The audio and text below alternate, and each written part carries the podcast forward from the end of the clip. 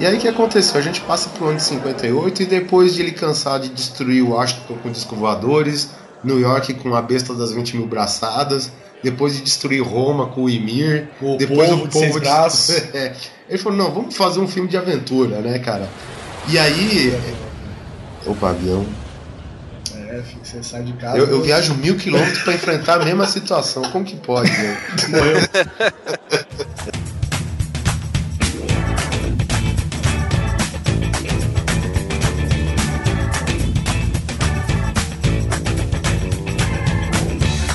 Grande Coisa. Um podcast que é bom, mas que também não é lá grande coisa.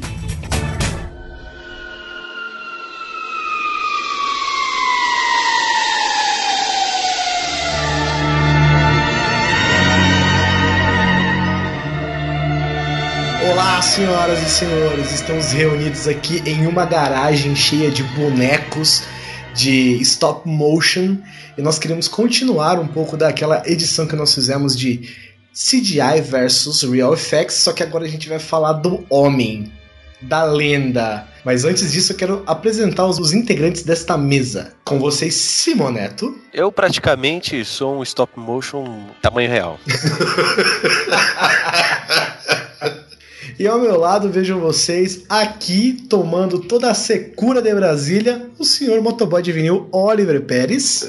Pois é. Hoje eu sou um boneco de stop motion com a voz do Mr. Catra. Mas é legal, é legal deixar aqui bem claro que é do lado mesmo, né? Sim, estamos praticamente abraçadinhos. Eu não consigo abraçar o Guizão, né? Todo mundo sabe. então, então a gente não tá abraçado, viu? Mas, cara, então é o seguinte, a gente quer estender aquele papo gostoso, aquele papo bonito, aquele papo família que a gente fez os dois episódios anteriores. E Na como verdade, um, né? é um grande e master episódio com vitrines lindas, inclusive, diga-se de passagem. Pô. Cara, sensacional. Mas nós vamos falar de quem, Oliver Pérez? Cara, hoje a gente vai falar, talvez a gente não pode chamar de pioneiro, mas a gente pode falar do cara que fez a ponte do impossível pro possível. É um dos inventores, cara, dos efeitos visuais pro cinema. Raymond Frederick Harryhausen, cara, a lenda do stop motion, né, velho? O cara que colocou os dinossauros numa realidade, por mais que seja em 1940 pra frente, mas ele colocou tudo em perspectiva como se fosse na realidade, né? E é como grande parte da galera que é fã de cinema pode ter ficado sabendo, né? Esses dias ele faleceu, né? Foi no dia 7, né, desse mês. Ele faleceu com 92 anos. Então, mas assim, mu- muita gente faz muito melodrama, né? Pô, o cara morreu, vamos fazer isso em homenagem. E acho que em vez da gente celebrar por conta da morte, vamos celebrar a vida do cara, né, meu? Porque 92 anos, o cara fez tudo que quis, revolucionou o mundo do cinema e, pô, e graças a ele a gente tem tudo, cara. Tudo que a gente tem hoje de efeitos visuais. Se a gente tem filme da Marvel, é por culpa dele. Se a gente tem um Terminator, um Aliens, cara, é por culpa dele. Se a gente tem Jurassic Park, é por causa desse cara. Então a gente volta aqui depois dos nossos recados.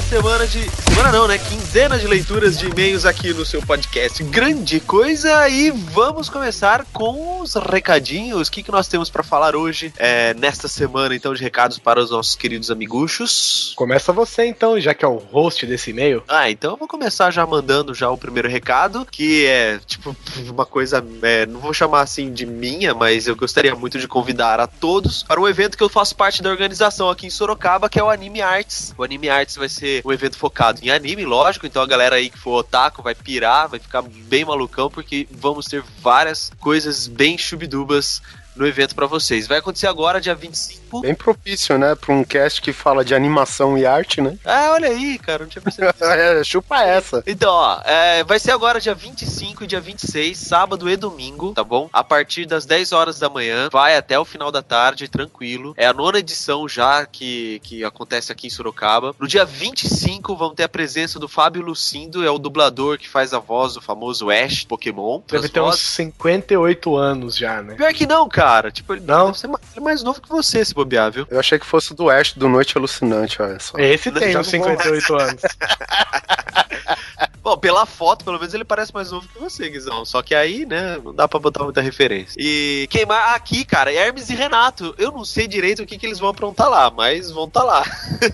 A turma inteira do Hermes e Renato. Claro que vai ter campeonato de cosplay. Bom, campeonato de cosplay começa no dia 25 e as finais são no dia 26. Então, se você é desses malucão que vão fantasiado de qualquer coisa, seja muito bem-vindo. Ah, vamos ter a presença do Wendell Bezerra, dublador do Bob Esponja, do Goku e vários outros aí. E também vai ter a presença do Castro Brothers, que é um youtubers que fazem musiquinhas aí, o pessoal parece que gosta bastante deles, eles vão estar aqui também no domingo fazendo um show. E enfim, é isso, galera. Convido todos vocês a aparecerem aqui em Sorocaba, no Colégio Ângulo do Campolim. Muito fácil de chegar, fica de cara com a avenida principal aqui, a Barão do Tatuí. Fica do lado do Habib's, em frente o, o Burger King, Ragazzo, do lado do McDonald's, enfim, comida vai ter a rodo. Puta, eu devia ter falado os nomes que a gente usa, né? O codinome, né? Não tem problema, não importa. Se eu quiser fazer parte, Simão, desse evento, o que, que eu preciso fazer? Bom, a princípio, comprar o ingresso, O que custa? 20 conto, Zé? 20 reais, tá, gente? Vocês vão ah, no próprio local, no dia estarão à venda também ingressos, tudo 20 reais, não vai ficar mais caro só porque é na hora. Só um detalhe, assim, esse evento tem uma média de público de 4 mil pessoas e 80% dos ingressos já foram vendidos. Então, se você pretende vir, vem mais cedo, tenta chegar aqui no máximo às 9 horas da manhã, que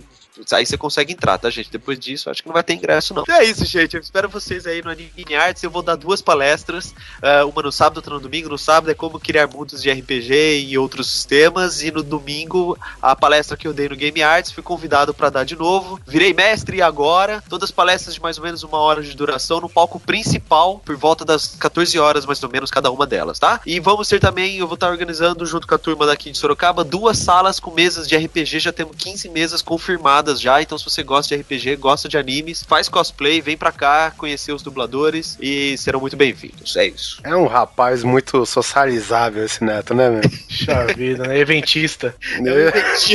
a, a igreja é adventista do neto do décimo dia. Do metro de altura. E antes da gente passar para os e-mails, eu quero só deixar um, um recado para vocês que é o seguinte: essa gravação, esse episódio, ele teve um formato um pouquinho diferente, digamos até um pouco mais, mais livre, né? Porque o Oliver Pérez veio fazer uns corre aqui em Brasília É isso aí, mano. e ele veio aqui em casa e a gente gravou junto, pelo mesmo microfone, abraçadinho e tal, um no colo do outro. Então, talvez o no- o nosso áudio esteja um pouco diferente do do Neto, isso não quer dizer que tá pior ou tá melhor, nem nada. Qualquer coisa, eu sou enviado de guerra, né? Estou lá na, nos bestão. É, Então, agora vamos para a nossa leitura de e-mails. Então, o nosso primeiro e-mail é do, veja só, do Arthur Vitale. Pessoas do Grande Coisa. Nunca mandei e-mail pra nenhum podcast dos que ouço, mesmo porque nesta categoria de mídia ainda sou um ouvinte muito novo, O famoso coisinho. o famoso cabaço. Que bom que, apesar de você ser um ouvinte novo, grande coisa já tá na sua lista de podcasts aí. Mas a qualidade de vocês me compeliu a contribuir, se é que realmente se contribui somente passando e-mails. Sim, Sim, muito. se contribui muito, né? Eu acho que precisa contribuir mais. Mas ele já É. tá de bom tamanho. Pode colocar dinheiro no envelope, a gente não liga.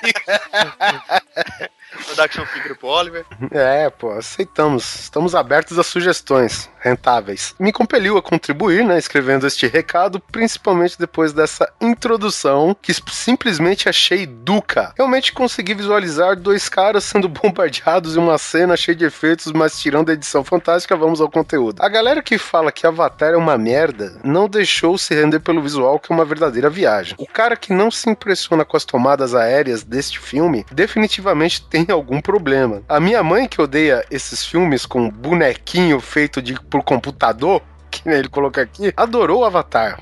As pessoas associam sempre que efeitos realizados por CGI, imagens né, geradas por computador, vai ser uma parada artificial. E por mais que a gente perceba que o filme tem dessas, a qualidade desse universo conseguiu passar, a qualidade desse universo conseguiu passar batido pelas minhas travas de aceitação. Gente, parabéns pelo trabalho. Espero que prossigam com este trabalho ótimo de vocês e aguardando o próximo episódio. Thank you. Cara, valeu, Vitalinha. Tem cara de dono de restaurante, né? Pelo Cara, mesmo nome. Eu ia falar isso, agora manda umas lasanha pra nós. E esse podcast agora, bom, você que esperava mais algum sobre esse, de repente, se você esperava, esse podcast agora é o fechamento da trilogia, né? CGI e Real Effects. E o próximo e-mail é do Gabriel Otelo Silva. Fala o seguinte: porra, coisa, porra, Oliver, porra, Simão. Porra. Porra, Guizão. Episódio maneiríssimo, espero que voltem nesse assunto. Voltamos. Pois tem muita coisa pra falar ainda. Nem acreditei quando falaram que a tal nave do Bat, a nave Bat, né? Do Dark Knight Rises realmente existia. E quando me convenceram disso, aí vocês me falam que quando a nave entra na caverna era digital. É foda, né, cara? A gente é muito filha da puta, velho. A gente fala, a gente fala, não, cara, nave é de verdade. Não, não, aí é mentira.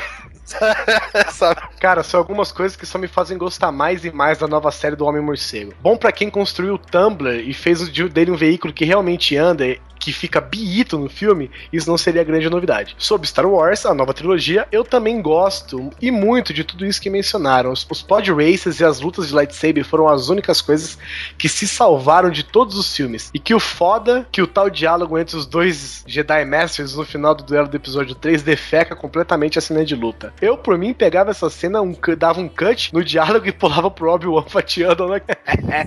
e tenho dito. Um abraço, um abraço, Gabriel. Valeu pelo seu meme. Compartilho com ele também todos os, todos os comentários que ele fez sobre Star Wars, cara. Bom, e o próximo e-mail, Raul Lemos Jr. Coisos. É nóis. Muito foda o cast, blá blá blá, e vocês são muito melhores do que os outros pensam, blá blá blá blá blá blá, mu mu mu mu mu mu, Thorin, Oin, Gloin, Balin, Dolin, Blolin, Blofur, Bufur, Bifur, Fili, Kili, Dorin, Nori, Ori, Dunga e Zangado. Obrigado por nomear todos os anões das fantasias. Com seus ovos devidamente babados, venham a este acrescentar que Caralho, velho, mandou muito bem esse cara. não é ele que mandou aquele outro Foi ele mesmo, cara. Ah, ele é. mesmo. cara que defecou em cima de o Martin, né? George R. R. Ah, Martin. que matar qualquer um ele mesmo faz, né? Ah, é. Ah, pode crer. É, com os ovos devidamente babados, venho a este acrescentar que acho uma cretinice as pessoas rebaixarem Avatar pelo roteiro ou pelo grande número de tomadas em CGI. O que estas idian pessoas não sabem é que a arte não deixa de ser menos arte pelo fato de ser realizada digitalmente. Avatar é um exemplo do perfeito uso do CG nas mãos cuidadosas de uma equipe liderada por Cameron. Uma que equipe diga- de 90 pessoas. Eles vão saber disso mais pra frente. que diga-se de passagem, foi o responsável por quebrar o último recorde de bilheteria. O dele mesmo com o Titanic, que por algum acaso precisou de muitos truques de perspectiva para fazer com que Jack não coubesse na porra daquele destroço flutuante. Cara, é, uma, é aquela tipo uma porta, né? Um bagulho. Eu vi, eu vi no Facebook ah, já vi isso também. há muito tempo atrás. Tem a cena dele lá abraçado na água e as pessoas meio que, que mapearam isso e conseguiram desenhar, tipo, no tamanho real, tá ligado? E aí, tipo assim, cabia os dois tranquilamente em cima daquele bagulho, velho. Tem, tem uma foto, inclusive, que tem, tipo, até duas pessoas sentadas jogando baralho, assim, sabe? É foda, é foda. cara. Os caras fizeram, tipo, a diagramação de quantas posições dava pra ficar em cima do, cara, muito do destroço, cara. Muito bom, velho. Tudo bem mensuradinho e tal, foi muito legal. Bom, já referente a Star Wars, sem comentários para a nova trilogia, mas para a antiga, ao documentário Império dos Sonhos, que veio no primeiro box do DVD e para quem curte efeitos da velha escola, é um prato cheio. Sae Coisas Cast, ótimo, nos vemos no próximo. Espero mesmo o seu e-mail, cara. Esse documentário do, do primeiro box que saiu, né, da trilogia original de DVD, né? Porra, que documentário, velho. Ele é tão bom quanto esse documentário que a gente viu aí do Ray Harryhausen, cara. Que é muito foda, que é... Meu, que é o, é o Lucas no primor, né? Quando o cara é novato e ele põe a mão na massa e tu vê que as coisas só andaram por mérito dele mesmo, né, cara? Então, assim, cara, quem não viu, assista, cara. Muito bom. Na época do Lucas Artes Maroto, moleque, raçudo. Exatamente, né? Próximo e-mail do nosso ouvinte Anderson Cardoso, com acento circunflexo no ar. Ele diz o seguinte: ele, fala, ele mandou um comentário e uma crítica aqui. Fala pessoal do Grande Coisa, vou ser rápido no meu comentário sobre o programa. Gosto bastante de efeitos especiais e efeitos visuais. Os melhores para mim são os visuais. Em filmes eu até curto, mas em seriados acho mais intenso, interessante. Já viram os efeitos do Walking Dead? Como tudo foi feito e tal? E isso é bacana, porque eu e o Guizão, a gente sempre compartilha, tipo, dos efeitos das séries, né, cara? Que muitas vezes tem efeito onde você acha que não tem nada. É, principalmente, cara, série assim, série efeitos em pessoas, em elementos, assim, eles não são tão bons, porque eles têm que ser feitos muito rápidos, então passa por menos render, menos detalhes. Uhum. Agora, cenário, bicho efeitos de, de cenário, cara, é uma coisa é surreal, cara. É surreal. O Boardwalk Empire, que é uma série que se passa nos anos 20, tipo anos 20, anos 30, na época da lei seca lá nos Estados Unidos, caralho, velho. Os caras conseguem criar um cais no meio de um lugar que tem lá, tem tipo uma caixa de sapato só na frente dos caras. Os caras criam um cais com um navio pegando fogo. De... É muito foda, cara. É muito foda. Isso é muito bom. Tudo ou quase tudo ali é CGI. Ou um grande galpão transformado em prisão, ou matagal isolado. No caso, ele tá falando do Walking Dead, né? Cidades abandonadas, cobertas de zumbis, acho que vocês poderiam abordar em um próximo programa esse tipo de efeito. Claro, foi um mix de visual com especial, né? Falando mais em visual, os efeitos dos tokusatsu também me chamam a atenção. Vi antigas fotos de Jaspion e era tudo maquete mó barato. Prédios, colinas, montes tudo. Bem, agora uma coisa que notei nos casts ultimamente, e vou falar em tom de crítica. O que acontece com o som do Guizão? O que acontece com o meu som, André Pérez? Com o seu nada, o que aconteceu foi com o meu, né? tem horas que parece que ele está falando em câmera lenta, tem horas que Cara, parece isso... que ele vai travar tudo. E isso é por conta da internet de vocês? Ah. Sim, é por conta da nossa internet. Olha só, a gente, a gente até falou no começo do programa. Citamos nome e tudo, né? É, a gente, a gente largou as nossas tradições. Jogamos nossas tradições no chão, cara, só pra reclamar dessa porra. Ó, oh, Anderson, você tem toda a razão, cara, mas, meu, infelizmente aqui, né, a gente não tem nem como um meio de compensar, por exemplo, um, um, link dedicado, né? Afinal, cada um mora num canto do país, né? Ou seja, nem isso resolveria pra gente, cara. Então a gente tá, infelizmente, nas mãos das nossas queridas e operadoras, prestadoras de serviço, de banda larga e telefonia, cara. Isso é de foder, cara.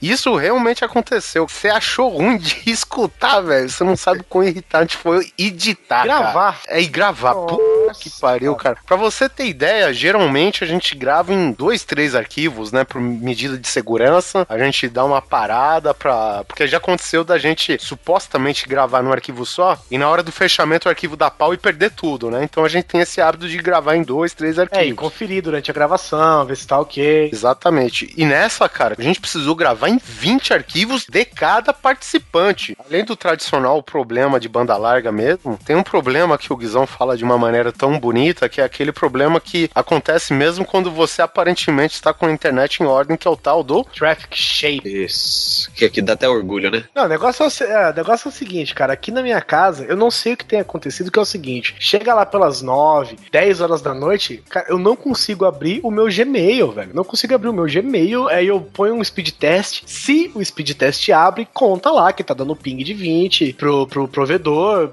15 mega de download, um mega e meio de upload tranquilamente, velho. Eu não consigo abrir o meu Gmail, cara. É, digamos que é um método, né, das operadoras de limar a banda larga através de certos serviços como Skype, Torrent e imagino que mais você usar, que come mais banda, né, em teoria, e que justamente para, sei lá, se é para evitar que o processo de navegação seja comprometido, né, que é realmente a prioridade, mas assim, quem grava podcast fica à mercê disso, né? E essa é a internet do Brasil, a mais cara do mundo e a segunda pior. É, e temos que agradecer ao Skype que para precisar a gente Nossa. gravar todo mundo teve que fazer um downgrade de versão. para melhorar, se é que dá para acreditar. A gente tá com a versão inferior do Skype porque a nova fodeu. Resumindo é isso. Bom, é isso aí, Anderson. Espero que a gente tenha respondido, mas é, você pode ter certeza, cara, que do que depender da gente, a gente sempre prioriza a qualidade não esquece. Eu e o Guizão aqui, cara, a gente tem experiência de, porra, a gente já publicou quantos podcasts ah, já, Mais Guizão? de 100 brincando aí. Mais de 100 não, mais de 200. Tem o Nerd Drops Games, tem o Nerd Drops, Nossa, tem o Nerd Drops é Especial, verdade, é verdade. tem o Grande Coisa, tem o... De... e por aí vai. Tanto que essa gravação é, um- é uma experiência nova justamente pra melhorar a qualidade. Vamos ver se vai dar certo, se- É, vocês vão então, perceber. Não vamos contar o que é. Não, se não. melhorar, melhorou. Se não melhorar, Se melhorar, vocês avisam aí. Ele até sugeriu algumas outras opções aqui. A gente vai testar algumas coisas. A gente tá testando algumas coisas, Anderson. De repente, quem sabe melhora, mas fica aí a nossa desculpa de não ter ficado, talvez, com a qualidade que a gente pretende publicar sempre. Desculpa o transtorno. Estamos em obra. E pra finalizar os e-mails, tem o último e-mail novato aqui também do Israel César. Cara, eu adoro gente nova. Eu também. É bom, é bom, cara. E mandando e-mail, né? Quer dizer, o cara tá pegando um pouquinho do tempo dele, cara, pra agradecer, né? Ou simplesmente dar sugestões, o que é bem interessante, ou que nem o Anderson fez, né, cara? Que é uma crítica construtiva pra gente tá melhorando sempre, cara. Então aqui o Israel manda meu primeiro e-mail pra vocês, coisas muito grato desde já. Pensei que iam citar Capitão Sky dessa vez, assim como os episódios 1 ao 3 da nova trilogia do Star Wars, que acabei de rever e não achei tão ruim como antes. Somente os atores são reais e todos os outros elementos são inseridos por computação gráfica. Na época em que saiu, eu gostei bastante do filme e quase dei um pulo quando falaram de Sin City. Esse filme é foda demais é uma transposição perfeita dos quadrinhos. Só não vejo a versão do diretor que tem um monte de cena a mais e que são um saco e cada história é fechada, sem fazer como na versão de cinema que as misturou de uma forma bem legal. É isso aí, coisas. Aguardo mais podcasts com temas legais como este. Ainda quero ouvir vocês falando sobre teorias da conspiração e UFOs. Opa, Ó, Ufos, demorou. Ufos eu topo fácil. Fácil, cara. Fácil. Isso sempre dá boas risadas. Valeu e tchau. Dá boas risadas se a sonda anal não foi parar no seu, né, velho? Aí tudo bem. Então vamos então para agora a leitura de comentários. Um abraço pro. pro meu estômago dói. Filha da puta. Pro Mel, né? Mel, Stoma, Godoy. Tá bom. E ele deu uma lembrança aqui ao, aos velhos tempos do Nerd Drops, né? Que quando o cara comenta first, o segundo comenta chupa. É verdade. Então não se esqueça, amiguinho. Se o primeiro falar first, o segundo chupa. E segundo o Skazinski, né? Que ele. ele olhou a vitrine por alguns segundos e ficou meio confuso. Aí depois ele deu risada. É. Você só é limitado pela sua Imaginação. imaginação. E aqui a Mariana da Taverna fala: Terminator 2 é foda. Quando vi no cinema, fiquei encantada. Era simplesmente inacreditável. É um filme de ação do cacete, mas o Terminator original teve um impacto muito maior. Eu, inclusive, considero um filme de terror. Eu tive pesadelos com esse filme e até hoje fico tensa quando vejo. Eu fico tenso qu- quando o esqueleto tenta se mexer e não mexe, velho. Depois aqui nós temos o nosso querido Daniel Bispo, Brothers in Arms. E ele fala que, putz, coisas, que cast foda, galera. Mandaram muito bem. Excelente solução pra concatenar tantos filmes num só cast. Então, mais que de parabéns. Obrigado, Vi. Obrigado, Fi. E o Gustavo Pereira e a própria Mariana Lima, eles ficaram de cara com a profecia do Oliver Pérez. Olha só, Ô. prestem atenção. Onde quem é Gustavo tem um irmão, o irmão chama Guilherme. A Mariana deixou aqui, que bruxaria é essa, velho? Tem um abraço também pro Roger Gelonese, nosso brother de alta data. Ele, ele, ele comentou até uma tirinha que ele falou aqui, que um dia ele vai se vestir todo de verde, vai entrar, tipo, no estúdio do jornal e vai matar o cara da, da meteorologia por trás. E ele falou sobre dividir o programa, que será interessante a gente dar um espaço entre um e outro. Então, mas a gente fez um- uma trilogia seguida aqui, né, de efeitos visuais, terminando agora com o grande Rei Harryhausen. E temos aqui também Léo Bruschi, que fala, galerinha, bem bacana o episódio, um jeito diferente de falar de efeitos especiais, o filme podendo falar praticamente de qualquer coisa. Gostei das explicações sobre os efeitos especiais, principalmente de Terminator 2 e Jurassic Park. Senhores, gostei muito do programa, como sempre, valeu, abraço. Cara, o André Meister, que é o nosso ilustrador de plantão aqui, ele manda a Bíblia. Caralho, André mandou. Puta, velho, obrigado, velho. Então, pessoas, eu acho que o que ele diz aqui é bem relevante. Então, por favor, entrem no Grande Coisa, no episódio parte A. Confira o que ele disse aqui, que, pô, é muito legal também. É, assim, basicamente ele diz que o George Lucas ele não é um, um diretor, né? Um, um, um filmmaker, né? Ele é um produtor. Sim, André, a gente tá ligado disso aí, isso aqui, como ele leva, né? Ele leva o nome de Star Wars nas costas, a culpa vai pra ele, velho. Não tem condição. Assim. É. O, o, o que acontece é o seguinte, por que que eu discordo que ele, hoje tudo bem, ele pode ser um produtor, cara, porque ele simplesmente sobreviveu de, sei lá, nove filmes, dez, né? É, com, com Indiana Jones aí, o novo, inclusive, mas, porra, vamos supor, de Star Wars, que são seis episódios, cara, ele dirigiu quatro, né? Dos seis episódios de Star Wars, então isso daí faz dele um filmmaker, não tão bom, mas, meu, faz dele um filmmaker, né? É, é, o que eu falo na minha opinião sobre ele. Tudo que é, é, Star Wars que não tem ele dirigindo é bom. Pode ver games, quadrinhos, qualquer coisa que não foi ele quem dirigiu, é ótimo. É, ele, ele acertou na cagada no, no, no episódio 4, né? e, e agora pro segundo, né, pra parte B, a gente tem a galera de sempre aqui. Muito obrigado por todo mundo que comentou de novo, inclusive o nosso Steve ouvindo o cast. Que...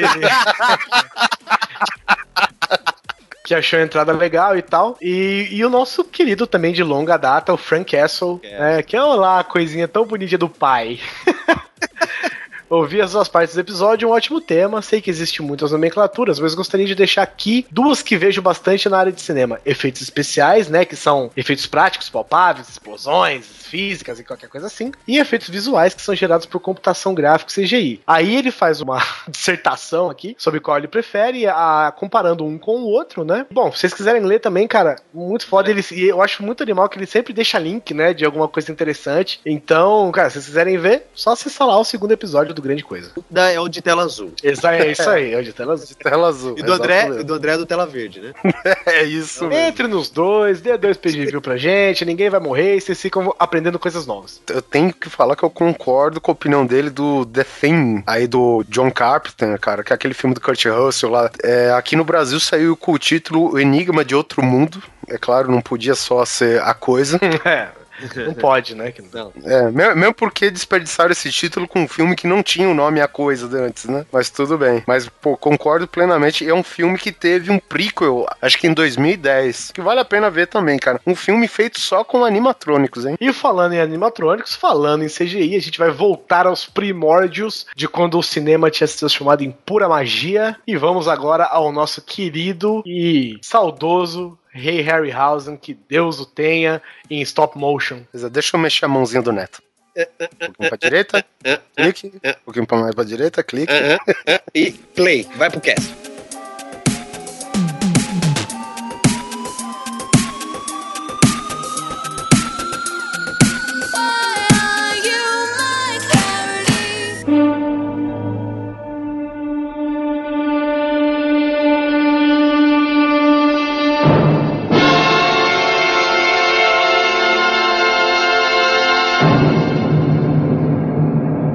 Primeiro eu quero dar uma, uma, uma fichazinha rápida de quem é esse cidadão, né? Essa. O Sir. o Sir.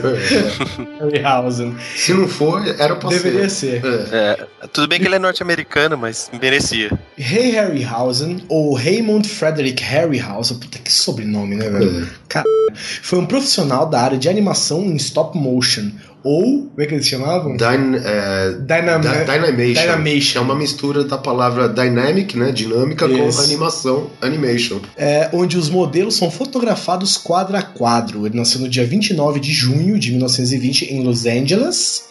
E, aí, ó, sem vergonha. Ele nasceu em, e morreu em 7 de maio de 2013 em Londres, aí, como ele podia ser Sir. Olha aí. Ou seja, nasceu tomando cerveja, faleceu tomando chá.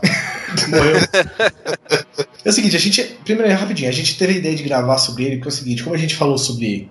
Efeitos visuais. Efeitos visuais, CGIs e Practical Effects a gente dá uma passadinha por um segundo, né, sobre o que eram os stop motions. Exatamente. É, é porque assim, o, o cast passado, a gente deu muita ênfase é, nas criações, não nos criadores, né? Isso. A gente até mencionou Spielberg, Lucas e tal, mas a gente não deu ênfase na atividade dos dois, né? Então, é, vamos apresentar hoje, né? Espero que seja o primeiro de muitos. Depois a gente pode fazer, sei lá, um cast de Steven Spielberg, George Lucas, é, enfim. Não, George Lucas não. George Lucas Ah, mas a gente pode fazer uma tela verde e jogar qualquer bosta. É, pode sabe? ser, é verdade. É verdade. É, infelizmente a gente teve assim, né, esse, essa notícia de que ele veio a óbito no- na época do lançamento do, do cast, né, meu? Na época do lançamento, não. Quando eu tava em um minuto pra finalizar a subida do último cast. É, exatamente. Isso, cara. E a gente já tinha até pensado em falar, pô, a gente nem falou sobre só sobre o Rei Harryhausen, né? E aí, pô, né, infelizmente ele morreu, mas a gente resolveu já. Já que a gente falou sobre dois episódios seguidos sobre eh, essa prática do cinema, pô, por que não já, né, finalizar esse, esse tema com logo com, com esse cara, né? Que velho? não é um gigante, é um titã. Um titã. Um titã enfurecido no cinema. E nisso o que aconteceu? A gente viu o documentário sobre a vida dele. Sim, muito bom por sinal. Fantástico, cara. De, é, eu indico, só não me lembro o nome agora. Pera aí que a gente acha agora. Hey Harryhausen Visual Effects Titan. Fantástico. Você vê só coisa fodida. Bom, cara, o cara se inspirou, pra você ter uma ideia, o cara se inspirou no King Kong do Willis O'Brien de 1933, ou seja, tinha 13 anos, velho. Então, exatamente. É porque assim, é um jogo de, de influências, né? Com certeza o, o Willis O'Brien, né? Aqui, o criador daquele primeiro King Kong de 1933, Como que chama? Willis Eu O'Brien. falei como? Willis O'Brien. E como é que é? Willis O'Brien. Ai, cálice, cálice, cálice. Mas é o seguinte, né? É, assim, Willis O'Brien também foi outro cara que, meu, porra, revolucionou o mundo do cinema com o King Kong numa época que não existia nenhum recurso técnico, digamos assim, pra você colocar um efeito visual em prática, né, durante uma filmagem. E, e esses dois, né, tanto o Willis O'Brien como o Harryhausen, que a gente tá falando agora, cara, ambos são muito influenciados também pelo francês lá, o Georges Méliès, cara. O Georges Méliès que ele fazia uma porrada de truque ótico, de montagens, não sei, nos seus filmes, cara, isso, porra, começo de, de que, 1920? Não, foi, cara, o início do cinema. Foi o início do cinema, cara. Inclusive, pra quem. Não, não vou dizer que é, é, digamos, fiel, porque é um romance histórico. Hugo Cabré Sim, conta a história dele. mescla um pouco da história né, do, do menino, que é uma história fictícia, com o mundo visionário do cinema de Jorge Méliès, cara, que é fantástico nesse ponto, né? Então, quem, aí fica uma dica aí de cinema pra quem quiser conhecer um pouquinho mais, né? No YouTube tem todos os filmes dele praticamente. Tem, você Man on the Moon, É, que é o maior clássico dele, Pra né? quem não sabe quem foi o Jorge Méliès, você se lembra de uma imagem de uma lua com um rosto com uma bala enfiada no olho. É esse Foguete, cara. na verdade. É um foguete, que aqui parece uma bala. É. É, é desse cara. E, e aí, cara, ele ficou fantasiado, ficou assim, deslumbrado, né, velho? Por isso. E ele não achou ninguém que soubesse fazer, velho. Um modelo legal que ele viu, né? Do, É, do- na, na verdade é o seguinte, né? O Harryhausen, que o Guizão falou, foi muito inspirado pelo filme do King Kong 33 e ele começou a praticar suas ideias em casa primeiro, né? E como ele, a princípio, é um, é um investimento, assim, a gente não sabe se vai render alguma coisa no futuro e tal, um investimento praticamente pessoal, ele não conseguiu, digamos, um profissional que fizesse esses modelos para stop motion, né? Na época não tinham esse nome ainda, muito menos o Dynamation, né, que É. veio só na época do Simba, né, que a gente Isso. vai falar daqui a pouco. Então, assim, ele decidiu ele mesmo fazer as miniaturas, cara. É, e fotografar também. E fotografar, É, porque ele, ele era tudo, cara. Cara, Porra, ele, Jorge Lucas, aprenda. ele, ele, ele batia escanteio e ia lá cabecear, E velho. fazia gol, E fazia o gol. E defendia. E apitava o impedimento ainda. Aí o primeiro filme que ele fez é um, um teste, né? É um o, teste. o- o piloto, digamos É. assim, de toda a genialidade dele foi Evolution, que era sobre o dinossauro e todo o desenvolvimento da vida da Terra.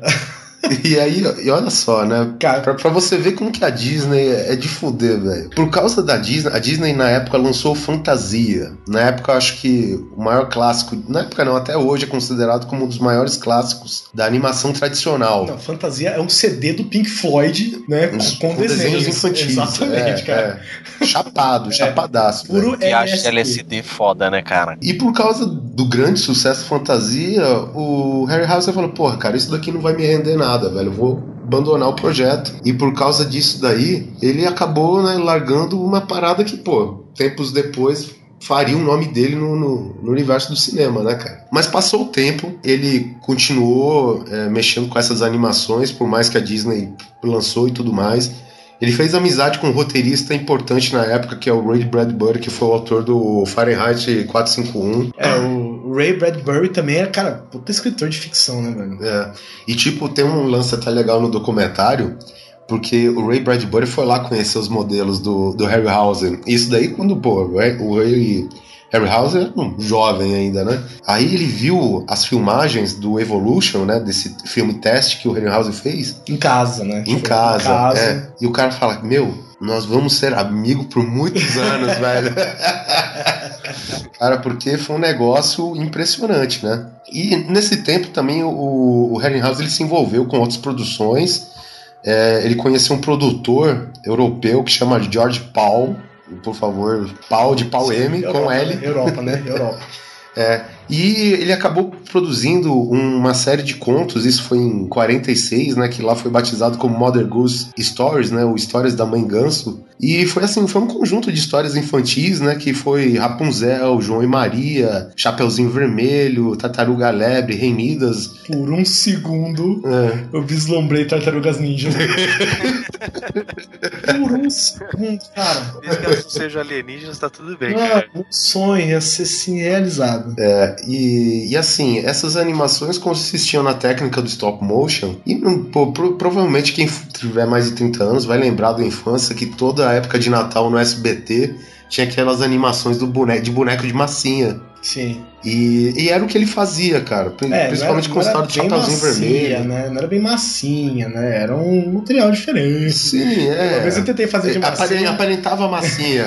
aparentava com que é biju, como que chama? É, biscuit. Biscuit. Uma vez eu tentei fazer um boneco de massinha, só misturei todas as cores lá, né? não adianta, não fica bom. Só que, cara, pior que não, quem não viu ainda, procura essa série, deve ter no YouTube, cara, é macabro, velho. Macabro. A cara da Rapunzel e da, da Chapeuzinho Ah, Vermelho, sim. meu irmão, É. elas parecem que vão te comer o fígado, velho. Parece que a, a Chapeuzinho Vermelho fica assim, você tinha arrancar uma faca, enfiar na sua barriga, vai arrancar suas tripas e vai dar pro lobo comer, velho. É. Nossa, velho. Como é assustador, mas assim, é animal. É muito bem feito, é fantástico. Mas, cara, é uma outra época, né? Tipo, Mas era não muito. é infantil, né? Não, é, É infantil. infantil, Agora sim, ele ficou é macabro. Ele era bonitinho na época. Ah, entendi. Imagina a bruxa. Se, se os heróis eram assim, imagina a bruxa. Era o que tinha- Era o que tinha, né? Era o que tinha pra hoje. Pô, e lembrando aqui, cara, a gente pode falar que Celebrity Deathmatch a gente tem graças a Harry Puta, Ray é arraso. E viva Rapunzel da década de 70. Outro fator importante aqui, cara, porque a gente, quando a gente fala de 1900, na década de 20, de 30, a gente sempre fala de é, filhos que têm pais muito conservadores, né? Então, geralmente, quando o filho estava crescendo, estudando, o pai fala: Cara, você vai ser médico, Isso. você vai ser advogado. Ponto Se final. não quiser, na cinta. É, ou era isso ou era morte, velho. Entendeu? E, cara, com o Ray Harryhausen foi muito ao contrário, cara. Os pais dele deram total liberdade, velho, pra ele trabalhar com arte. E, pô, O pai dele era engenheiro, né? o pai dele era engenheiro, a mãe dele, acho que eu não lembro da profissão da mãe dele, se era costureira mesmo.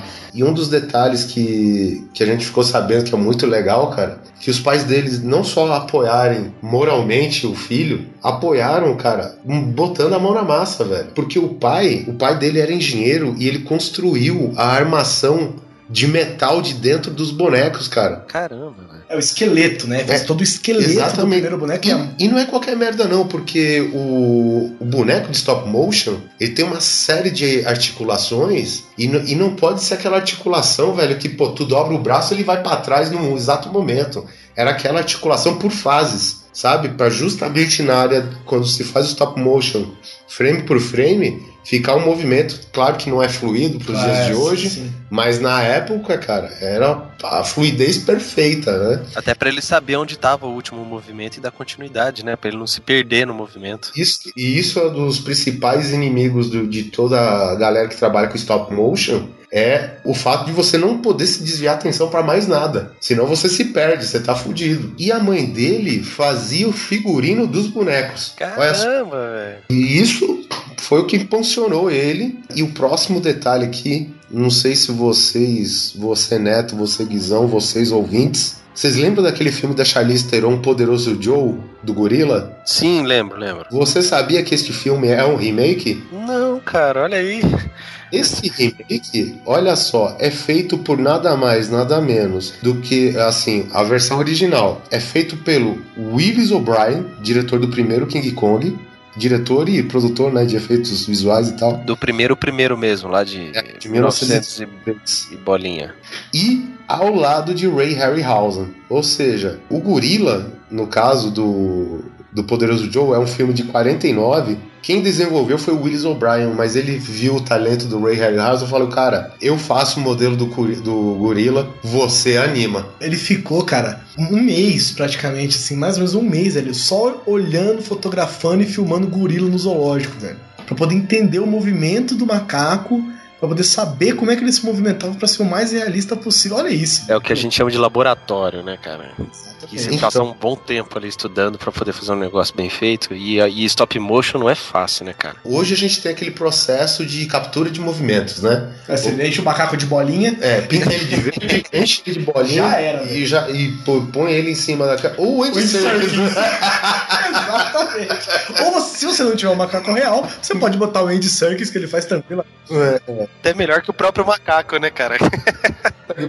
O Andy Serkis, pra quem não conhece, ele é o King Kong do Peter Jackson e o Gollum, né, do Senhor dos Anéis, que também é do Peter Jackson, né? Que também foi um dos é, subdiretores do Hobbit, né? De tão brother que ficou do Peter Jackson. Sim, sim, cara. É o cara que tem mais conceito na Terra-média hoje.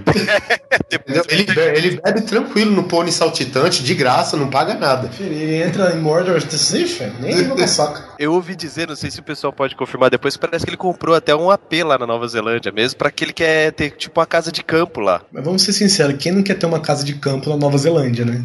Bom, e como o Guizão disse, o cara estudou o movimento dos símios pra fazer em stop motion. Não sei se alguém tem a ideia da dificuldade que é traduzir isso do real pra um boneco com uma armação interna. Porra, velho, é. Cara, vamos dizer, vamos dizer que ele tá trabalhando já na velocidade moderna, de 30 frames por segundo, por exemplo. Certo. Isso significa que 30 frames, ou seja, 30 fotos, são um segundo. Nossa senhora. Você imagina, o- cara, você imagina o trampo, velho. Você imagina o trampo que é essa fita. Eu acho que, fisicamente falando, mexendo o braço de boneco e fazendo movimentações assim, o cara não consegue fazer 30 por segundo. a não ser- Ele tem que calcular muito. Eu acho que ele devia fazer tipo em 15, 17, alguma coisa assim.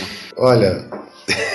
eu, eu sei que é difícil de qualquer jeito, cara. Faça em 1 e 2, velho. Que ó, eu vou falar, é trampo, hein, bicho. Ray Harryhausen monster, you know, they're all beautiful. A gente passando né, dessa, desse resuminho assim do. digamos de uma pré-carreira, né? Em 1953, cara, foi lançado um filme que. Aqui eu não sei se tem tradução, mas é, é o filme The Beast from 20,000 Fathoms, né? Caralho, é um fato, É né? uma braçada. Medida, braçada, acredita? Eu fui. Sério? Sério, eu fui procurar. O monstro, a besta de 20 mil braçadas. É, tipo, é o tamanho, a, a Sim, sim, braçada sim. era É medida. uma medida. Eu quero saber do filho da p que mediu o monstro e a braçada, mas tudo. Caralho, velho.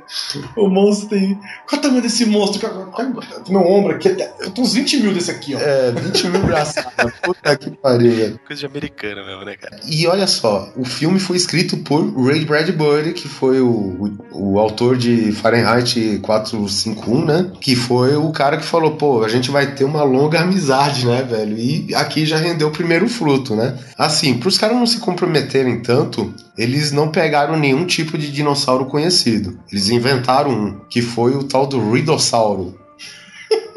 E nenhum dinossauro também foi ferido nas gravações. É, um dinossauro leitor, Ridossauro. É, Riddler, Riddlersauro. Cara, olha o orçamento do filme. O filme Não, mas foi 5 mil na época era feito- Ah, foda, não, né? não cara? era ainda, cara. É, é porque era 5 mil só pros efeitos visuais, Ah, né? então beleza. E- Ele cuidava só da parte de efeitos visuais. Então, a parte que o estúdio cedeu pra ele foi 5 mil dólares, né? É, naquela época, se o estúdio cedeu locação, filme, câmera, cara, 5 mil Uhum. dólares era tranquilo. E isso daqui, ó, pra muita gente, como digamos, os otakus de plantão, que vai criar um certo fervor. Nossa, peraí, peraí, não. Pera, Breaking news agora. breaking news.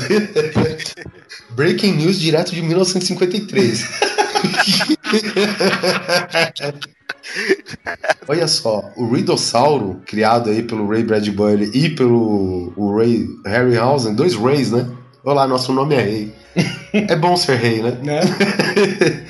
Ele inspirou nada mais, nada menos, sabe quem, Neto? Peraí. Dizem que. Dizem, é, calma. dizem. Mas é muita coincidência, tipo, o filme sair em 54, meu. Peraí. O, o- Vamos deixar o Neto adivinhar. É. Neto, Ah, pronto. um dinossauro que não existe, nunca se viu na vida, e ele é gigante, né? Tem 20 mil braçadas de tamanho, e ele destrói uma cidade. Que outro, que outro monstro pra você? Gojira. Gojira, velho. Mais conhecido aqui como Godzilla. Acertei? É, Sim, isso mesmo, isso mesmo.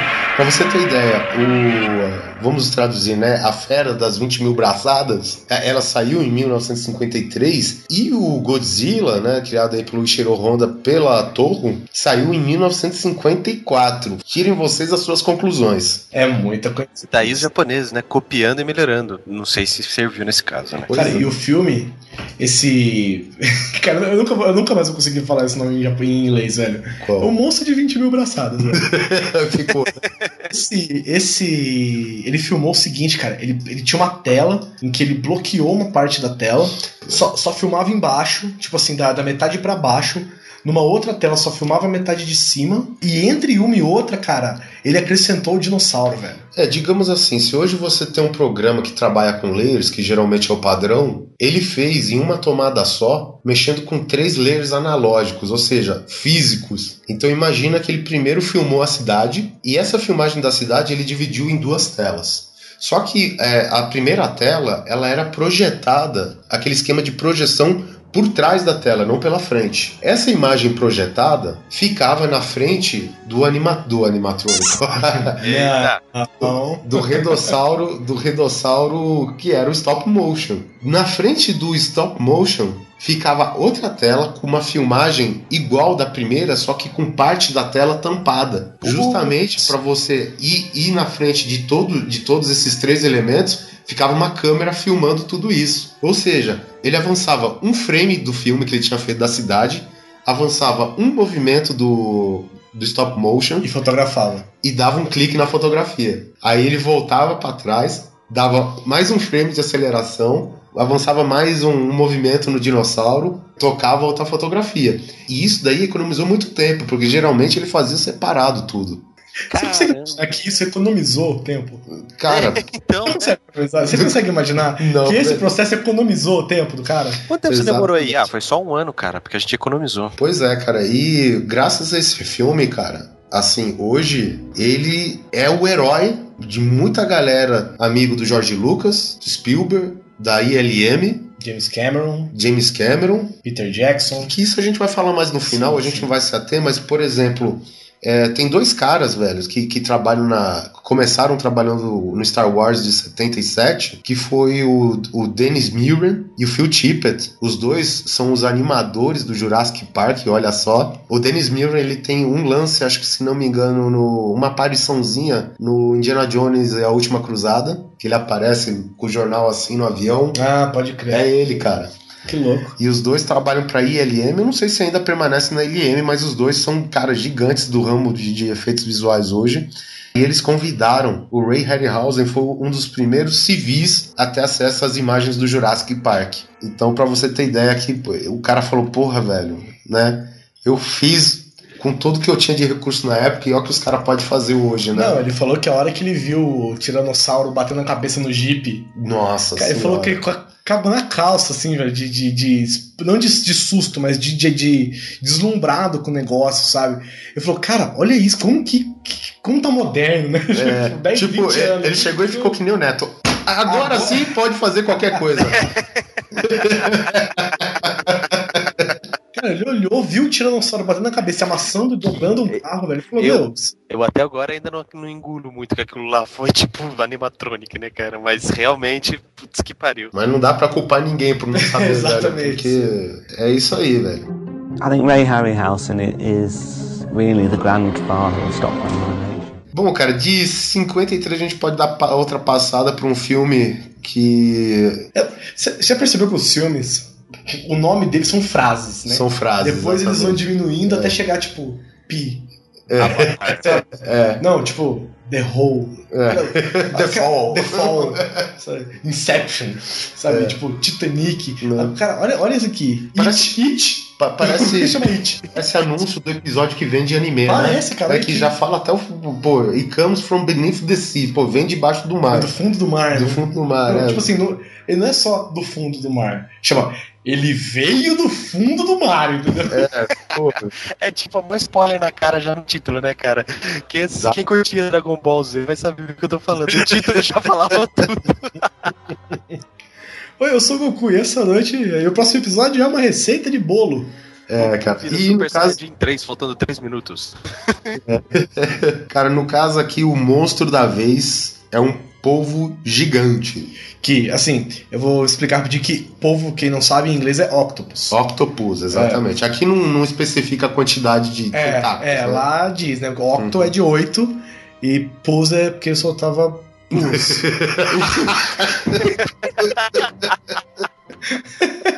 Não, tô brincando. É octopus, né? Porque de oito patas, né, no caso. E aí, ah, bom, beleza. Isso, dito isso, continuemos. Pois é, cara. É, é um filme dirigido por Charles Schneer. A gente vai ter uma constante aqui. Por mais que troque os diretores, É. todo mundo fala que esse filme é do Ray Harryhausen. Exatamente. Entendeu? Porque o roteiro é uma merda, A fotografia é uma bosta. a fotografia é uma bosta, e só pula pro Fantástico quando o Ray Harryhausen entra com a magia É. dele, velho. Os próprios diretores falavam isso. É. né? Tipo, cara, eu faço um puta de um filme, vendo o roteiro, fica um ano inteiro negociando, aí o filme é de quem? Porra do Ray Harryhausen, né? É, cara, inacreditável. Agora, olha só. Tem uma cena desse filme, não sei se o pessoal já viu aí, mas é só buscar e, e Come From Beneath the Sea. Vai ter, todos esses nomes vão estar no post. É, que, que o povo. Bom, que nem o Guizão, vamos nos ater primeiro por questões econômicas. Cara, por questões de orçamento. De orçamento, o povo, que nem o Guizão disse, octopus é de oito tentáculos. Cara, o povo, por questões de orçamento, só pôde ter seis tentáculos. Era o Hexapus. É, Quão mais caro era colocar dois braços no bagulho, velho? é porque esses dois braços foi pra completar as 20 mil braçadas do outro. Ai, que foda. O outro tomou 20 mil braçadas, não sobrou nada pro povo, velho. Aí que o Ray Harryhausen, obviamente, ele não vai fazer qualquer merda. É. Então, o, o stop motion dele, né? Ele fez em ângulos que ele cobrisse a falta dos dois tentáculos. Então, tipo, o povo tava sempre parcialmente na água ou Isso. parcialmente em cena. né? E tem uma cena que é bacana, que talvez é é a cena que vendeu o filme na época, em que o povo abraça a ponte Golden Gate lá de São Francisco. Caraca, velho. E olha só, outra curiosidade, Dennis Miller, que eu acabei de falar do, da ILM, ele diz que os movimentos dos tentáculos do David Jones, do Piratas do Caribe, são baseados nos movimentos do povo gigante, cara, do Ray Harryhausen. Olha só, outra curiosidade desse filme. O, filme, obviamente, precisava de takes reais da ponte Golden Gate. Só que aprovou- o pre- o prefeito de São Francisco não aprovou. É, ele não Você sabe queria. por que não aprovaram? Porque ele acha que o povo atacando a, a Golden Gate, ele achava que as pessoas perderiam a confiança na ponte, velho. Tipo assim, olha, eu não quero ser um. Um filho da puta. tipo assim, eu não quero ser um cético. É. Mas eu acho que se a gente mostrar que um povo gigante pode atacar nossa ponte, as As pessoas pessoas, vão ficar né? apreensivas. Pois é, cara. Então é tudo relacionado com a ponta, a, com a ponta aí. Com a, a ponte Golden Gate foi feito tudo miniatura, maquete, miniatura, enfim, todas as técnicas possíveis na época. É, né? vamos ser sinceros, se você faz um polvo de seis patas, É. que isso fique claro, com movimento, não, né? Tentáculo. ser gigante e tal, velho, você fazer uma ponte inanimada, hum, Exatamente. ele deve ter feito isso em 25 minutos enquanto cagava, velho. Falou, me dá essas varetas aí, essa cola que eu vou fazer uma Golden Gate aqui. Enquanto eu faço outro Golden Gate aqui. the father of all we do today in the business of science fiction, fantasy, and adventure. Em 1956, ele fez o um filme que chama. Olha lá, mas ó, tá vendo que os nomes eles vão diminuindo devagar, É, né? vai, vai. Agora chama Earth vs. the Flying Saucers, que, é o- que são nada mais ou menos que discos voadores. Né? Os nomes vão deixando de ter as 20 mil braçadas. né? É, vai diminuindo uma braçada a menos a cada ano. Esse já tá pequeno. E, é, e assim, a Terra versus discos voadores, né? Fora assim, não tem nada demais, cara. Quem, quem, já assistiu Play 9 for Outer Space do Ed Wood, É. sabe o que é um disco voador? É mais ou menos aquilo, só que o cara, velho, ele não, ele não pegou um prato e pendurou uma cordinha no meio. O cara fez. Sabe esses controles de marionete, velho? Que controla até o, a piscada do filho da puta? O cara fez isso, cara, num disco voador, velho. É, isso é foda, cara. É, Por quê? Porque ele tinha que imitar os movimentos do disco voador caindo, disco voador meio de lado, voando, levantando. E, e vocês têm que lembrar que não é uma cordinha, o cara em stop motion. Isso. Né? Então o cara tinha que fazer que um movimento de um milímetro de inclinação ficasse o tempo que ele precisasse, cara. Então o cara fez uma puta de uma estrutura, cara, por causa de um disquinho voador de, sei lá, 20 por 20 centímetros. Muito louco, cara. É, é um filme que não teve alienígenas, né? É, só só mostrou discos os, os discos voadores, mas mesmo assim, na época foi o que. Cara, 1956 o pessoal ainda tava naquela febre de Roswell e não sei o quê. Guerra dos Mundos foi por aí também, né? É, Guerra dos Mundos, que foi esqueminha de prato na corda, né? É. E, enfim. Mas aqui tá outro filme que o Harryhausen fez a diferença, né? Já no mesmo ano. É, The Animal World, né? Outro filme de dinossauro. Na verdade, cara, filmes de dinossauro não tem nem muito o que comentar, né? Dessa vez, de novo, o Willis O'Brien, ele confeccionou os, os dinossauros, né? Que ele tinha uma, digamos assim, uma verba, né? Condições melhores de fazer. O Fum fora migrana, carvão pila. Exatamente, para fazer um modelo de dinossauros, né? E ele pediu para que o Harryhausen eh, fizesse a animação de novo, cara. Muito fácil, assim, né? Tipo assim, ah, eu vou fazer um modelo 3D de um uma cobra com pernas. Ah, mas como é que você vai animar? Não, não, chama o Ed Serkis lá. é, é, pode Sabe? ser. Faz o que eu quiser, aí chama um filho da puta que ele vai, ele vai fazer essa porra funcionar. O, o que eu acho engraçado, que até nesse comentário, no documentário que a gente mencionou, todas essas cenas que tem no Jurassic Park clássicas, o pessoal ficava com muita dúvida, porque no, que nem no cast passado, a gente falou que a gente não sabe como que é o comportamento de dinossauro. A gente tem suposições, é. teorias, enfim. Não sabe nem se o bicho é ave ou réptil ainda, né? É, se tem pena, se é. Tá pendendo pra ave hoje em dia. É, tá pendendo pra É, ave. não, mais pra ave. E aí, o que que acontece? É, principalmente quando a gente trata de novo com os dois lá, o, o Phil Tippett e o Dennis Muren da ILM, os caras falam, pô, cara, a gente não tem referência, porque muitas vezes se, eles se baseiam em animais que existem, né? Rinoceronte, répteis, né? Ou grandes mamíferos, né? Que talvez eles possam se basear no movimento dos dinossauros e tal. Mas quando eles ficavam sem referência nenhuma, sabe o que, que um falava pro outro? Vamos ver os filmes do Harryhausen pra ver como que ele fazia. Cara, é impressionante, cara. Tem aquela parte que o, o T-Rex pega o advogado no banheiro Isso, e come o cara lá e, do privado. e ele chacoalha o cara assim. Os caras mostram, cara, praticamente uma cena em paralelo do filme do Harryhausen. A mesma coisa, velho. Um, um bonequinho stop motion de uma pessoa, entendeu? O dinossauro pegando o bonequinho e chacoalhando, cara. O mesmo movimento, cara. Você, você ver, né, cara? E, e a gente tá falando de gerações de qualidade de efeito, né, velho? Aí o que acontece? Porra, o cara tem um puta do efeito na mão, com tudo disponível da tecnologia na época, claro. E onde o cara vai se embasar, velho? O cara que fazia o bagulho de bonequinho Exatamente 30 até hoje, anos, cara. 40 anos atrás Eu, eu não sei se vocês lembram, é, no Jurassic Park 2, aquela caçada. É, eu esqueci muita coisa do Jurassic Park 2. Não, Mas a caçada eu me lembro. O Paxefalo, eu me lembro até o nome da porra de dinossauro. O Paxefalossauro dá uma cabeçada no jipe os caras vão parar pro outro lado da porta. porque o crânio dele se alinha com a coluna. Exatamente, isso aí.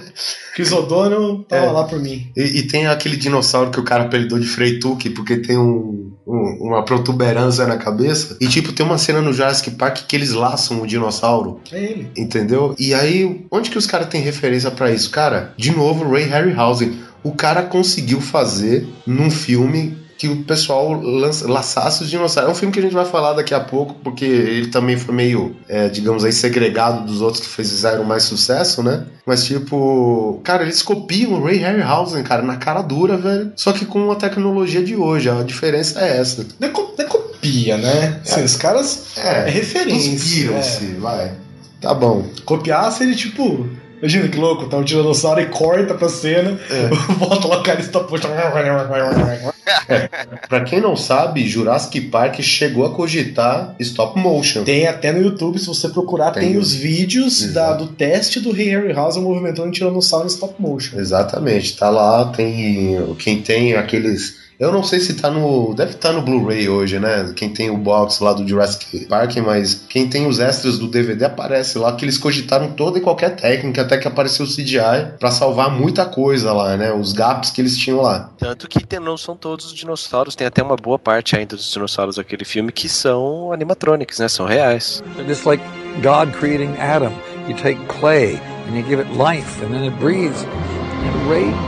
Aí aí, cara, já você vê que a produção começa a aumentar e o espaço entre os filmes começa a aumentar também. É.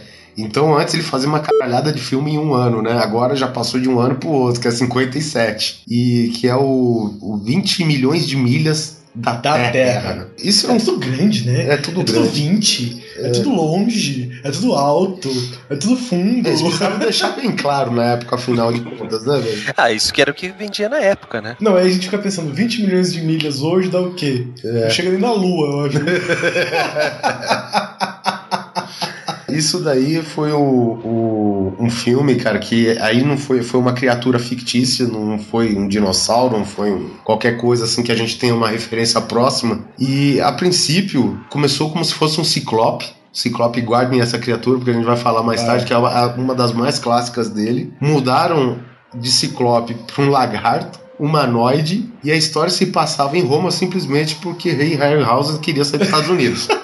Porra. Entendeu? A criatura foi batizada como Ymir. Né? No, no caso é um conto, cara, que eles pegam, acho que uma criatura de um outro planeta e aqui na Terra. Ela duplica o tamanho a cada dia. Isso. É tipo um monstro com o Gyodai, mas sem o Gyodai, entendeu? Do Changeman. Caraca. o Gyodai não cresce, né? Ele fazia os outros crescer. Fazia os outros crescer, exatamente. Era assim, é legal, cara, porque uma coisa que falaram dele, assim, que falam muito sobre os filmes dele, que é o seguinte: ele dava personalidade pros bichos, né? Então, você via que ele fazia movimentos que eram dispensáveis no quesito de animação, porque demoravam muito. E eram triviais, tipo, ah, o cara, sei lá, coçava o saco, sabe? Coçava a cabeça, é, fazia tipo, hum, levantava a sobrancelha, coisas que ninguém faria em outro momento, porque despende muito tempo. Você imagina o cara, imagina o monstro coçar a cabeça. O cara ia ter que demorar uns 8 horas para fazer esse monstro coçar a cabeça, e ele fazia essas coisas.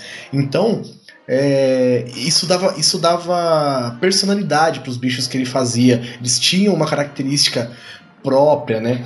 Então fazia ser muito mais realista, né? Não mais real, claro, mas mais realista do que era. E esse monstro é engraçado porque é o seguinte: ele vai mostrando toda a alteração que o monstro tem pro seguinte: quando ele é pequenininho, ele tem medo das pessoas, ele se assusta, ele se esconde e tal. E a hora que ele vai ficando gigante, ele toca o terror, velho. Por que que se foda? Sabe? Taca fogo no puteiro mesmo e não tá nem aí.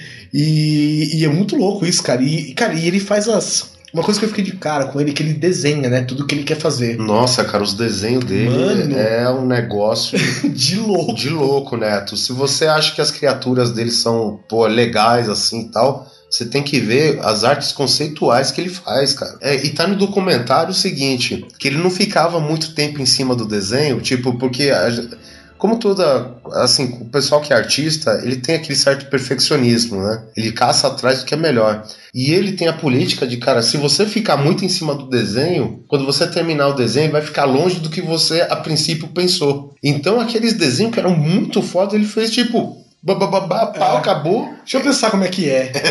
cara, você, você, sem brincadeira, você consegue fazer um quadro, velho, com os desenhos do cara. Simples assim. Tranquilo, cara. Só que é, até, é até um pouco, assim, olhando agora, né? Uhum. É até um pouco decepcionante, né? Porque o desenho é muito mais absurdo que o boneco em si. Que né? o boneco em si. Ah, mas é sempre assim, né, cara? Papel Quando você tá aceita papel, tudo. É, É. papel aceita tudo. Raised creatures, the way they move, essentially is the way we think of dinosaurs, how they move. I mean, even to this day, I mean, when you see a movie like Jurassic Park, E aí o que aconteceu? A gente passa pro ano de 58, cansado de, de muita destruição dessa fase Michael Bay dele, digamos assim. Ele lança a série de aventuras do Simba.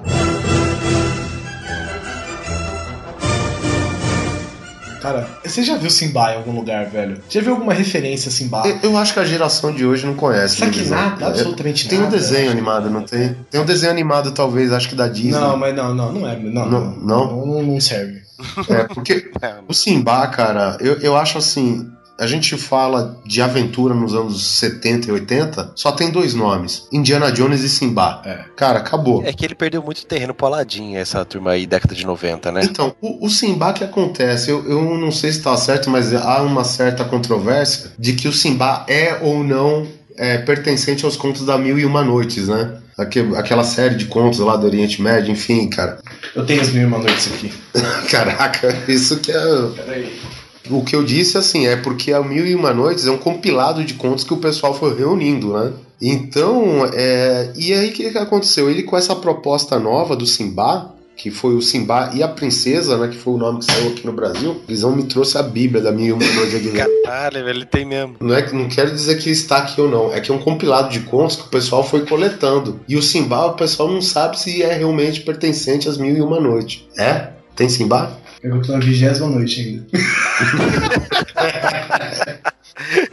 Ele tá, na, ele tá na quarta página do índice Aqui, ainda, ó. calma. Simba. Então, Simba, de, de acordo com a cópia que o Guizão tem aqui, É editora. oficial, é oficial. da, é da uma edição da Ediora aqui no Brasil, que é As Mil e Uma Noites. Tem um, alguns capítulos com o Simba, imagino aqui. É, tem aqui, ó. Caralho, o Guizão me humilhou agora. Na época, lá, quando ele foi lá em casa, não, tem filme aqui, vamos consultar. Aqui não, velho, é livro. Aqui, ó. Sexagésima nona noite. A história de Simba, o marinheiro. Ah, isso aí, o marinheiro. O, ma- o marujo, né, no caso. É. Aí depois tem a primeira viagem de Simba, a segunda viagem de Simba, a terceira viagem de Simba, Ah, a quarta viagem de Simba, a quinta, a sexta E a, sétima. última. E a última viagem A de última que é a sétima, que é o nome do- de um dos filmes, se eu não me engano. Exatamente. É, a última devia chamar Simbora, né? Simbora. Volta pra casa Simba, né, velho? Tá aqui, ó, ó.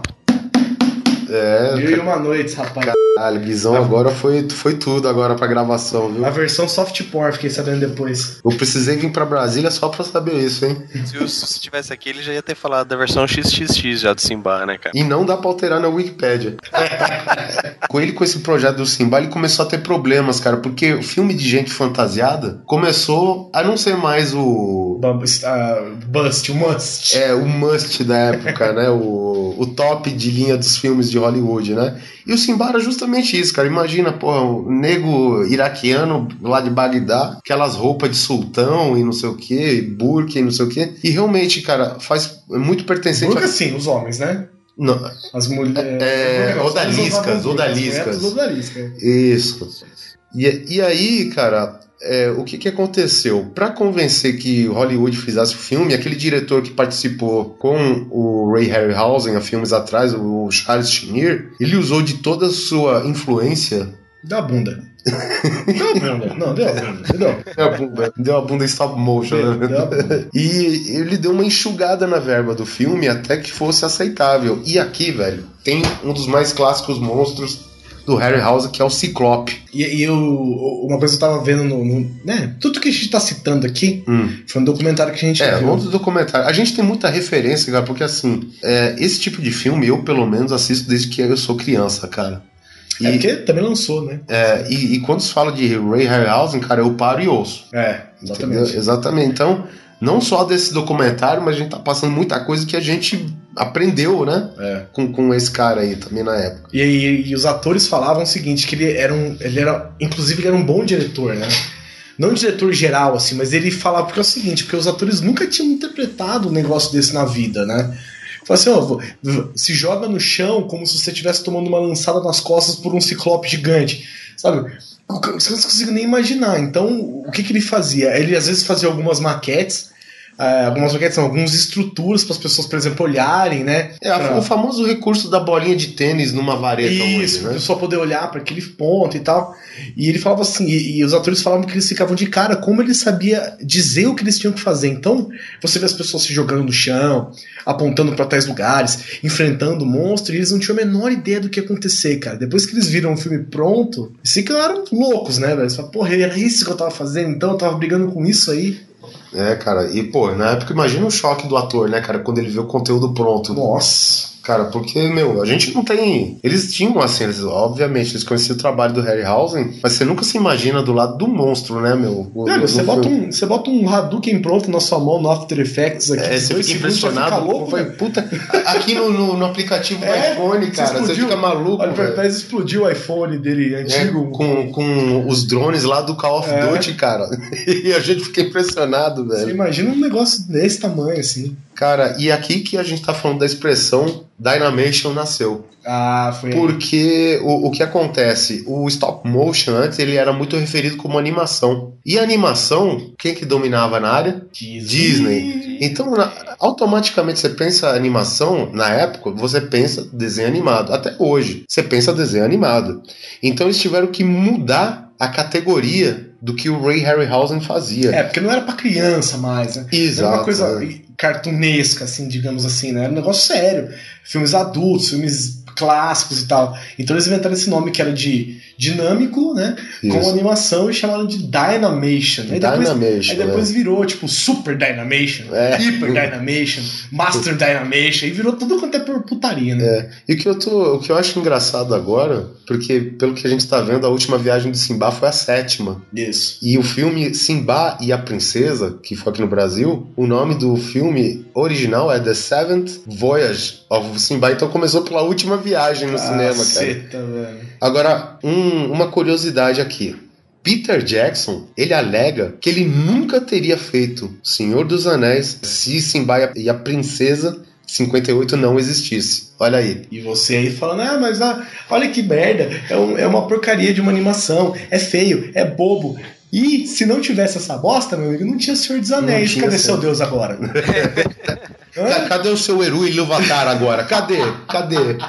Não tem nada, Cara, meu o amigo. Peter Jackson ele chegou a fazer um modelo próprio do, do seu próprio ciclopinho, velho. É. De- Tem, tem uma cena do filme, essa eu até achei mais ou menos esquisita na minha boca, que é a mulher serpente, que o Simba é convidado pra aquelas festas e tem a mulher serpente dançando lá. Só que, meu, né, porra, é um. Não, tudo tem limite tudo, também, Tudo é. tem limite. Mas, meu, na época, foda-se, né, velho? É, é medusa. louco, As assim. medusas a fala depois. Outro detalhe: Alice de Tim Burton chupou, literalmente chupou os desenhos e cenários e movimentos do dragão de Ray Harryhausen nesse filme. Não só o dragão, como o cenário, que tem aquela torre com É, escadas escada espiral quebrada. e tal. Cara, meu, os caras colocaram arte conceitual do lado das imagens do Tim Burton, lá do Alice. Filho da puta, meu. Copiou, meu.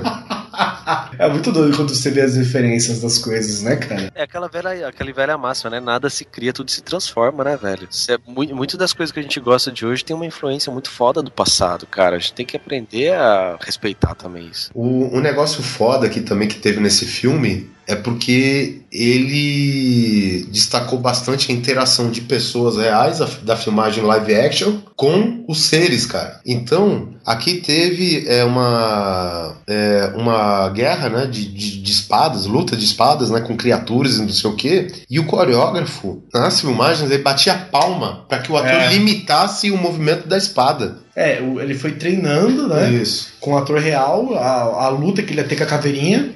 Uhum. E depois que daí saiu um milhão de vezes, o cara fazia o movimento da espada e o diretor batia uma palma pra falar, tipo assim, ó, para aqui. Pra fazer aquele movimento, né? Porque senão o cara ia passar direto pela pobre da caveirinha, É. tadinha. E ficou fantástico, velho. Ficou fantástico. Não, pr- primeiro, você vê o, o que, que vai modernizando também. Os dinossauros que ele fazia, todos de estruturas de ferro por dentro, e o cacete a quatro. E foi assim até esses momentos, cara. Agora, aquelas caveirinhas. Não tem. Cara, elas não têm nenhum tipo de estrutura por dentro que você veja, claro, né? Uhum. Ou são muito refinadas. Cara, eu vi ele mexendo, ele mesmo mexendo, mostrando o bracinho e tal. Cara, como que você consegue imaginar aquilo, cara? Eu, te- eu tenho um guerreiro esqueleto, cara. Que eu comprei quando era criança. Ele não faz esse tipo de movimento, velho. É, pois é, cara. E, você sabe que essa cena de lutas do esqueleto foi cortada na Inglaterra por causa da violência. É. Pra não assustar crianças. E, esse, e essa cena de esqueleto, inclusive, tem uma que eles lutam com vários esqueletos, né? Ah, E é legal que ele pegou uns caras e pintou o número nos caras. isso. Então os caras, ele pintou lá, o cara com- tava com um nas costas, outro com dois, três, quatro, cinco, seis caras. E por quê? Porque ele não ia, ele sabia que ele não ia conseguir mexer sete caveiras, velho, sem deixar ninguém faltando. Então ele filmou esses caras, depois ele filmou os caras sem eles. Lutando sem ninguém e ele foi se baseando no movimento desses atores que estavam pintados pra fazer os movimentos de cada caveira. Seria o, a, a essência do, do cap- da captura de movimentos de hoje, né, cara? Basicamente, tipo uma rotoscopia. É. Só que hoje os Jedi ficam lutando com o vácuo. Né? Você vê como, é- você vê como não é difícil. pois é, cara. I just want to acknowledge the fact that we wouldn't be here today making these movies like Jurassic Park and like Avatar without Ray. É, passando para o ano de 1960, The Three Words of Gulliver. Cara, ele fez o filme do Gulliver. É esse com Black Jack e tal. Só que sem. sem Só que melhor. Nossa! esse do Blackjack, esse cara é tão ruim, tão ruim, que eu lembro que eu comecei a assistir porque eu gosto do ator, né? Porque quem, quem assistiu The Peak of Destiny curte, né, cara? Não tem como não gostar dele, né, velho? Mas, meu, é muito ruim, cara. Agora, o original eu lembro de ter assistido e realmente até hoje tem cenas assim que me assustam. Cara, é, então, esse filme, assim, a gente não tem muito o que falar, né? Porque das criaturas não tinha, é só aquele lance da perspectiva É, perspectiva e das forçada. montagens, né? Porque teve montagens também, que coisas que perspectiva forçada na época não dava pra resolver. Eu acho que até hoje não dá pra resolver, né? Certas questões. Sei. Tipo, hoje a gente, por exemplo, a gente pode exemplificar, tipo, no Contatos Imediatos do Terceiro Grau, do Spielberg, eles têm. Foi até com uma cena que acho que originalmente não foi pro cinema, que foi quando um navio gigantesco sumiu. E nunca mais se achou, o pessoal achou que ele afundou e tal. E ele aparece no deserto na puta que eu pariu, velho. Aí aparece um navio gigante na areia, sumido há 50 anos, sei lá. E o povo pequenininho olhando pra cima, assim. Só que o povo pequenininho, meu amigo, eles estavam, sei lá, a 3 quilômetros desse navio, que era uma miniatura, velho.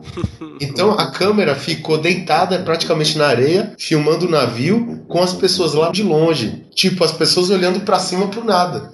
Só que alinhando, É, aí dá uma perspectiva. dá né? aquela perspectiva forçada de um navio gigantesco. Que louco, né, cara? Cara, meu, Spielberg, cara, copiou do melhor, digamos assim. Você vê Né? como é que é? É. É, a- é a arte da ilusão mesmo, né, cara? É, Olha que, pô. que besteira. Pensa bem, é uma besteira, velho. E, e outra coisa. Sabe, você bota um navio em miniatura perto de você, É. os caras aluram e você fala, porra, olha isso aqui. É, e o cara não precisa, assim, a gente sabe que tem certas coisas que a perspectiva forçada com uma câmera qualquer não, não adianta. É, não adianta. Tem a lente certa pra trabalhar e aí que entra o olho do diretor, cara. Que aí a gente não vai se adentrar no caso porque a gente não sabe porra nenhuma, É. né? A gente é um bando de entusiasta aqui. São só coisas. Só- Um exemplo mais moderninho desse daí, que foi que, que eu tenho certeza que foi usado, foi no Senhor dos Anéis, com as cenas do Gandalf e os Hobbits, né? Na, na toca lá do, do Bilbo. É, foi grande parte daquelas cenas é tudo perspectiva forçada, apesar de não parecer, né? Agora, no, no Hobbit eu já não sei dizer. Eu acho que já foi mais CG mesmo. É, tinha, tinha coisas que o Gandalf tava em primeiro plano e o Frodo, por exemplo, lá longe, entendeu? Olhando pra cima pro Gandalf, mas ele tava olhando pra porra nenhuma. Tem a cena que o Gandalf tá comendo, acho que com o Frodo. é, Com, com o Bilbo, né? E tem isso, e tem e a câmera ela tá se movimentando, cara. E meu, tudo aquilo é perspectiva, porque a mesa, pra você ter uma ideia, a mesa é O cenário se- recortada, o Isso, cenário, o cenário se mexe junto com a Isso. câmera, cara. Impressionante isso, a, a cara. mesa ela é recortada porque conforme a câmera vai girando, a mesa vai tendo que andar junto pra manter essa perspectiva forçada, cara. Que louco. E é Peter Jackson isso e ele se inspirou no rei, né? Cara, pô, o Neto falou um negócio agora que é tudo, cara. Tá nos documentários aí dos filmes do Senhor dos Anéis. Quem tem o box de Blu-ray, os DVD, cara, confere. Deixa eu interromper rapidinho, só não sei se tá no box dos, dos filmes normais ou do estendido. Tá, tá nos normais, cara. Tá nos normais que eu tenho certeza que eu vi essa cena que você falou. É sensacional, cara, porque o cara mudou o cenário junto com os, os atores, eles andam junto com o cenário, eles estão parados sentados, mas o cenário anda junto, porque a câmera tá girando. Tem que manter essa perspectiva, é sensacional essa cena, cara. Bom, a gente falou de Gulliver, mas a gente falou de contatos imediatos e Senhor dos Anéis Senhor e Anéis. Mas tá valendo, cara. São técnicas que foram baseadas nesse filme, né? É, só pra lembrar, né, tipo... Exatamente, Se é. você tá assistindo isso hoje é por causa disso, né? E olha que o Three Words of Gulliver, apesar que foi feito, tá- fez até um, um sucesso na época, mas hoje foi praticamente esquecido, cara. Quando a gente fala de Ray Harryhausen, você lembra de Fúria de Titã, você lembra de Jasão os Argonautas, Simba, entendeu? Então são alguns dos filmes que, pelo fato de não ter criaturas, né, o pessoal associa muito pouco a ele. É, Ray Harryhausen, to me, the most important thing that that he has done is to be an influence and to inspire uh, literally a generation or probably two generations of filmmakers. Mas, voltando às criaturas, em 61, ele falou: chega de roteirista merda. Vamos pegar um conto de Júlio Verne. Aí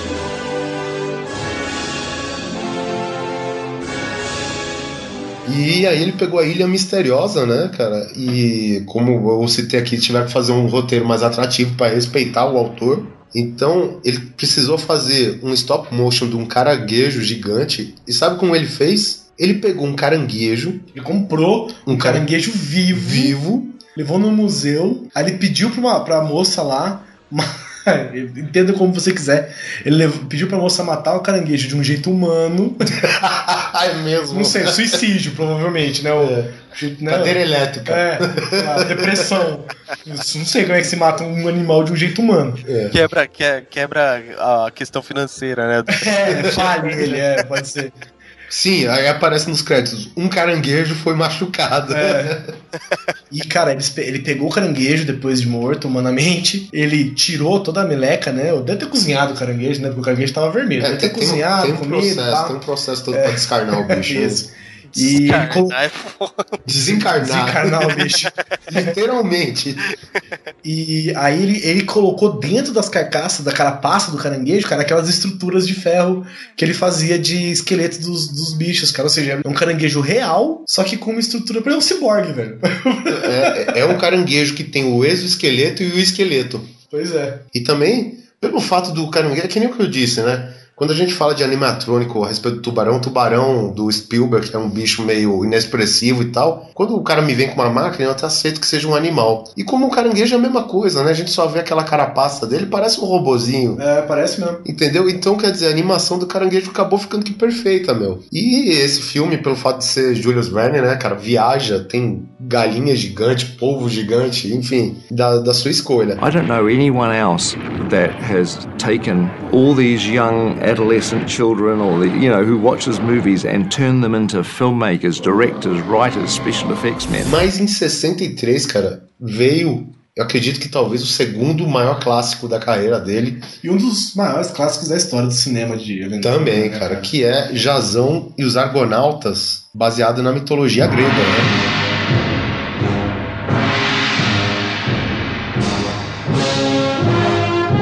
Cara, então assim.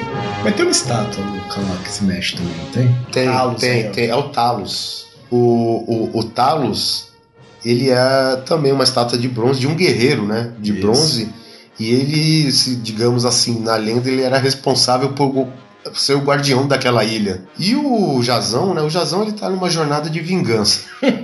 Por que não? Por que não, né? E eu não sei como ele consegue gregos pra ajudar ele na vingança pessoal dele, né? Ninguém explica isso no filme, mas tudo bem. A gente aceita. Ah, tô bicho. E, cara, e tem essa animação também da estátua que ganha vida, né? Porque o. Aqui, ó, outra curiosidade. Pra quem não sabe, Hércules, da mitologia grega, a primeira aparição da mitologia grega foi no mito de Jasão. Hércules era um dos argonautas. Olha só. Hércules foi o filho da puta responsável porque essa estátua ganhou vida, porque ele roubou um artefato de, de ouro, lá uma lança de ouro, Ah, que na verdade eram, eram coisas gigantes, né? Tinha uma agulha de costura gigante que ele usava como lança. E ele roubou essa lança. E o Jazão foi alertado de não pegar nada da ilha. Ir lá pegar comida, né? Caçar pra comer, sustentar os, os, os marinheiros, mas não pegar nada demais da ilha. Você é ladrão? Você é, É. ladrão? Não, tu não rouba nada. É, então. E Hércules e mais um outro lá fizeram essa merda, né? E eles ah, pô, foram os responsáveis por dar toda aquela merda. Tomaram um c...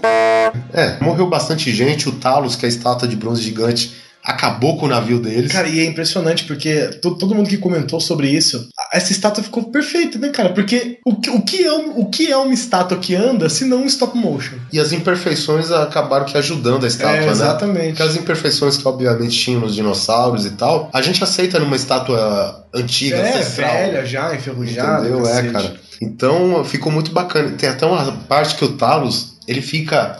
Tem uma abertura de uma. Um vale, digamos, né? Que o lago desemboca pro mar. E o Talos fica na abertura, cara, esperando o navio chegar. E a galera, não, rema pra trás, caralho. Rema pra trás, caralho. tá ligado? Mas não teve jeito. Talos foi lá, arregaçou o, o navio e o herói da, da história, que é o Jazão, o que, que ele fez, cara? Ele tinha uns cinco pedidos pra ajuda. E a Bruce falou, cara, esse é o seu último pedido. Já me tinha me pedido quatro. Eu falei, tá valendo, foda-se. Né? Se eu não Tô daqui- fudido mesmo. O que comprei do Purso? O que comprei do Purso, né? E acho que o mal da mitologia grega é que a fraqueza do, da estátua era justamente o quê? Calcanhar. O, o lógico. calcanhar. É, claro, né? Velho, o Jazão, cara, ele viu. O que, que esses caras tinham naquele lugar? É, o, o Jazão viu, cara, que tinha uma tampa de rosca, velho. Tinha rolha.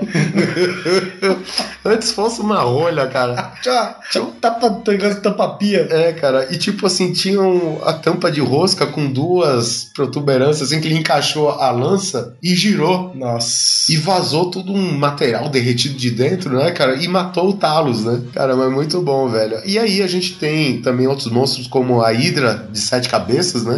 Essa, não... essa aí é legal. Não sei se vai falar a mesma coisa que eu. Vai falar aí. Essa aí é legal porque ela, ela é perfeita, não, não perfeita assim, claro, tem as suas limitações, mas tem uns movimentos muito legais. E um cara falou pra ele o seguinte: o cara perguntou pra ele, cara. Como é que você consegue mexer todas as cabeças e não esquecer nenhuma delas? Sabe o que, que ele respondeu?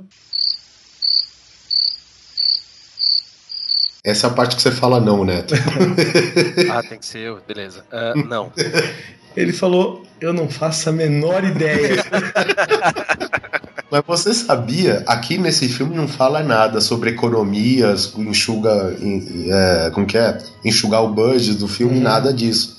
Mas na mitologia a Hydra tem nove cabeças. Eu tinha sete. E essa tinha sete. Quer dizer, a opção pra, pra, encurtar, pra encurtar a grana, cara, é sempre cortar dois tentáculos, duas cabeças, cabeças. foda-se.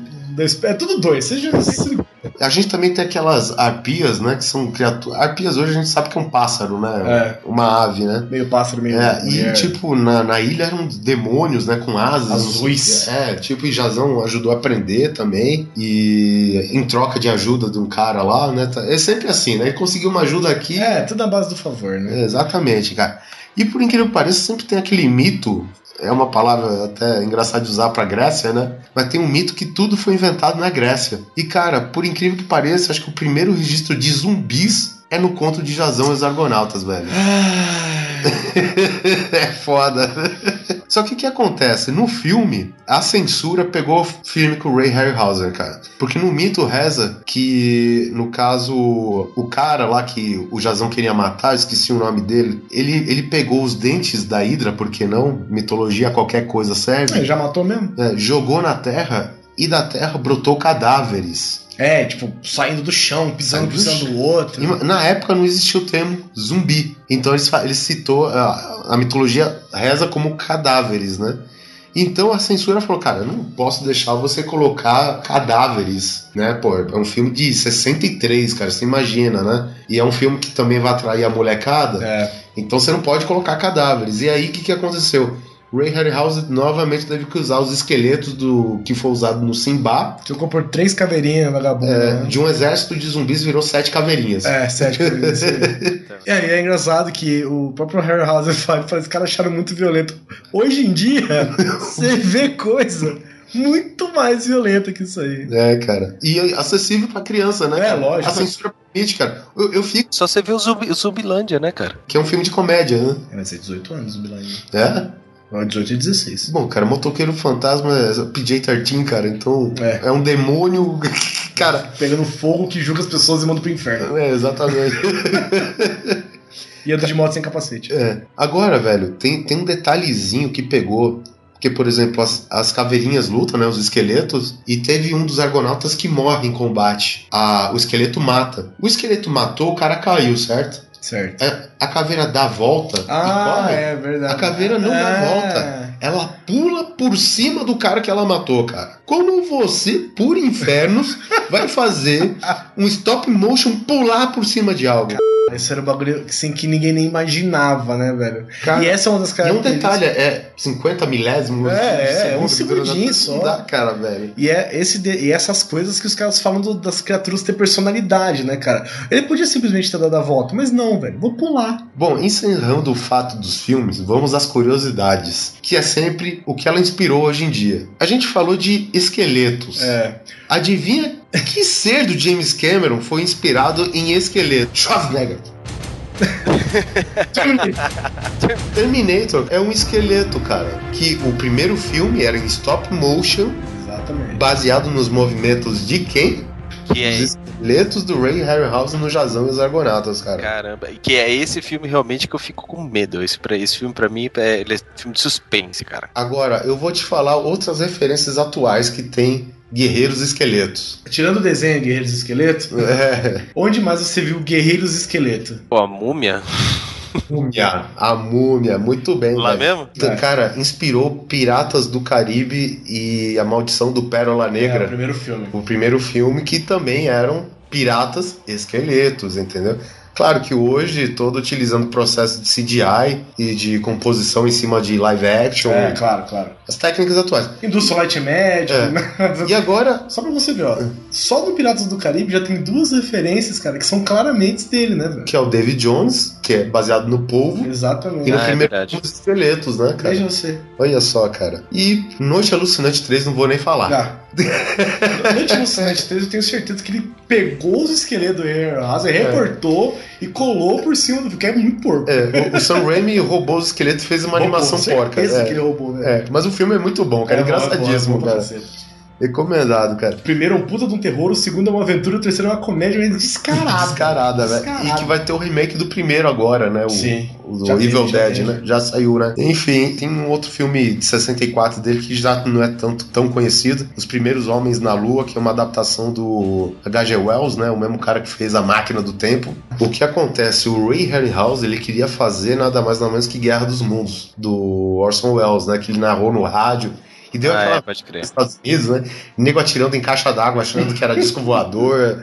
Cara, deu uma merda foda, cara. Tirando um leiteiro. É. Esse filme, assim, a, a gente não vai ter tantas referências, né? A gente mesmo não conhece muito. Mas, assim, as referências que a gente tem hoje dele, cara. Starship Troopers, os, os aliens, né? Que são baseados em insetos, né? É, E- é, é referência, né? Mas não tem uma, uma ligação direta a ele, né?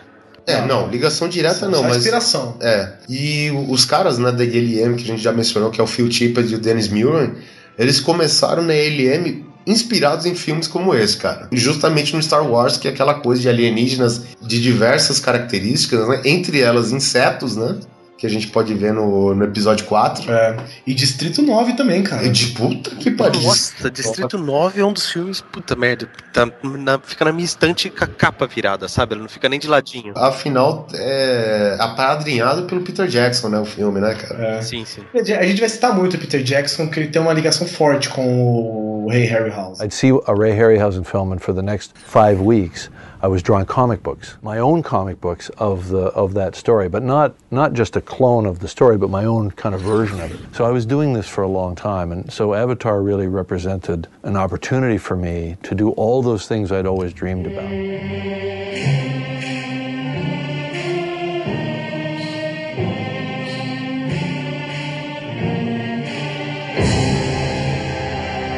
Aí em 66 também saiu aquele Um Milhão de Anos Antes de Cristo, que é onde. Não basta. 20 mil já não era suficiente. né? É, um milhão de anos onde humanos coexistem com dinossauros, né? É tipo um elo perdido, Aham. digamos assim, né?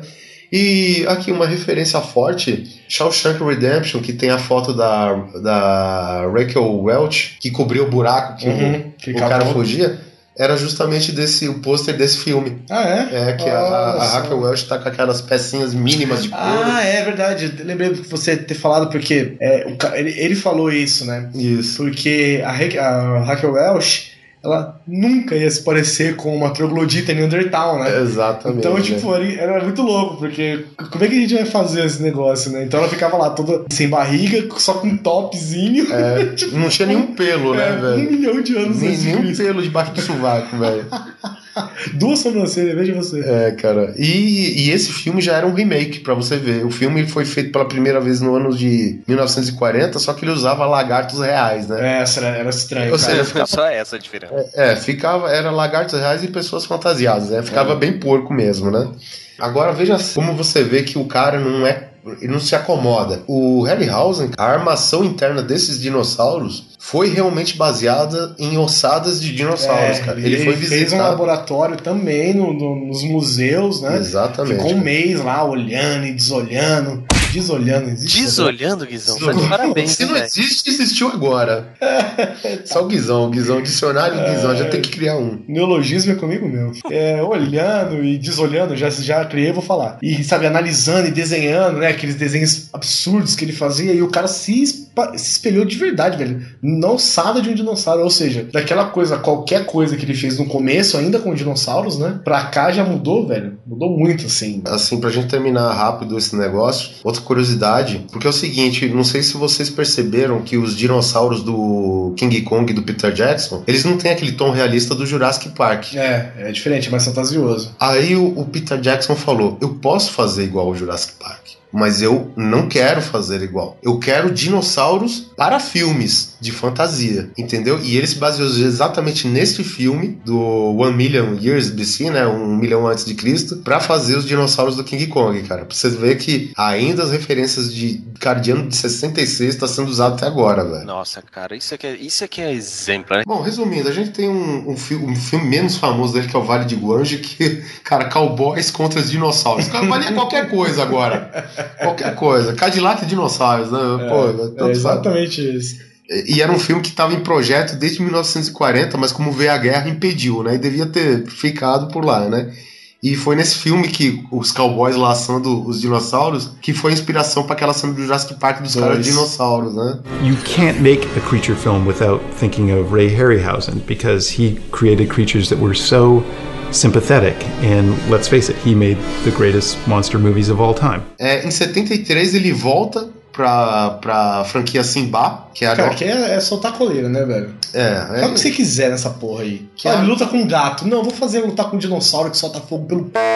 Beleza, velho. Faz aí. Pois é, cara. Então a, a, no- a nova viagem de Simba, cara, tem uma cena de uma luta de um centauro contra um grifo.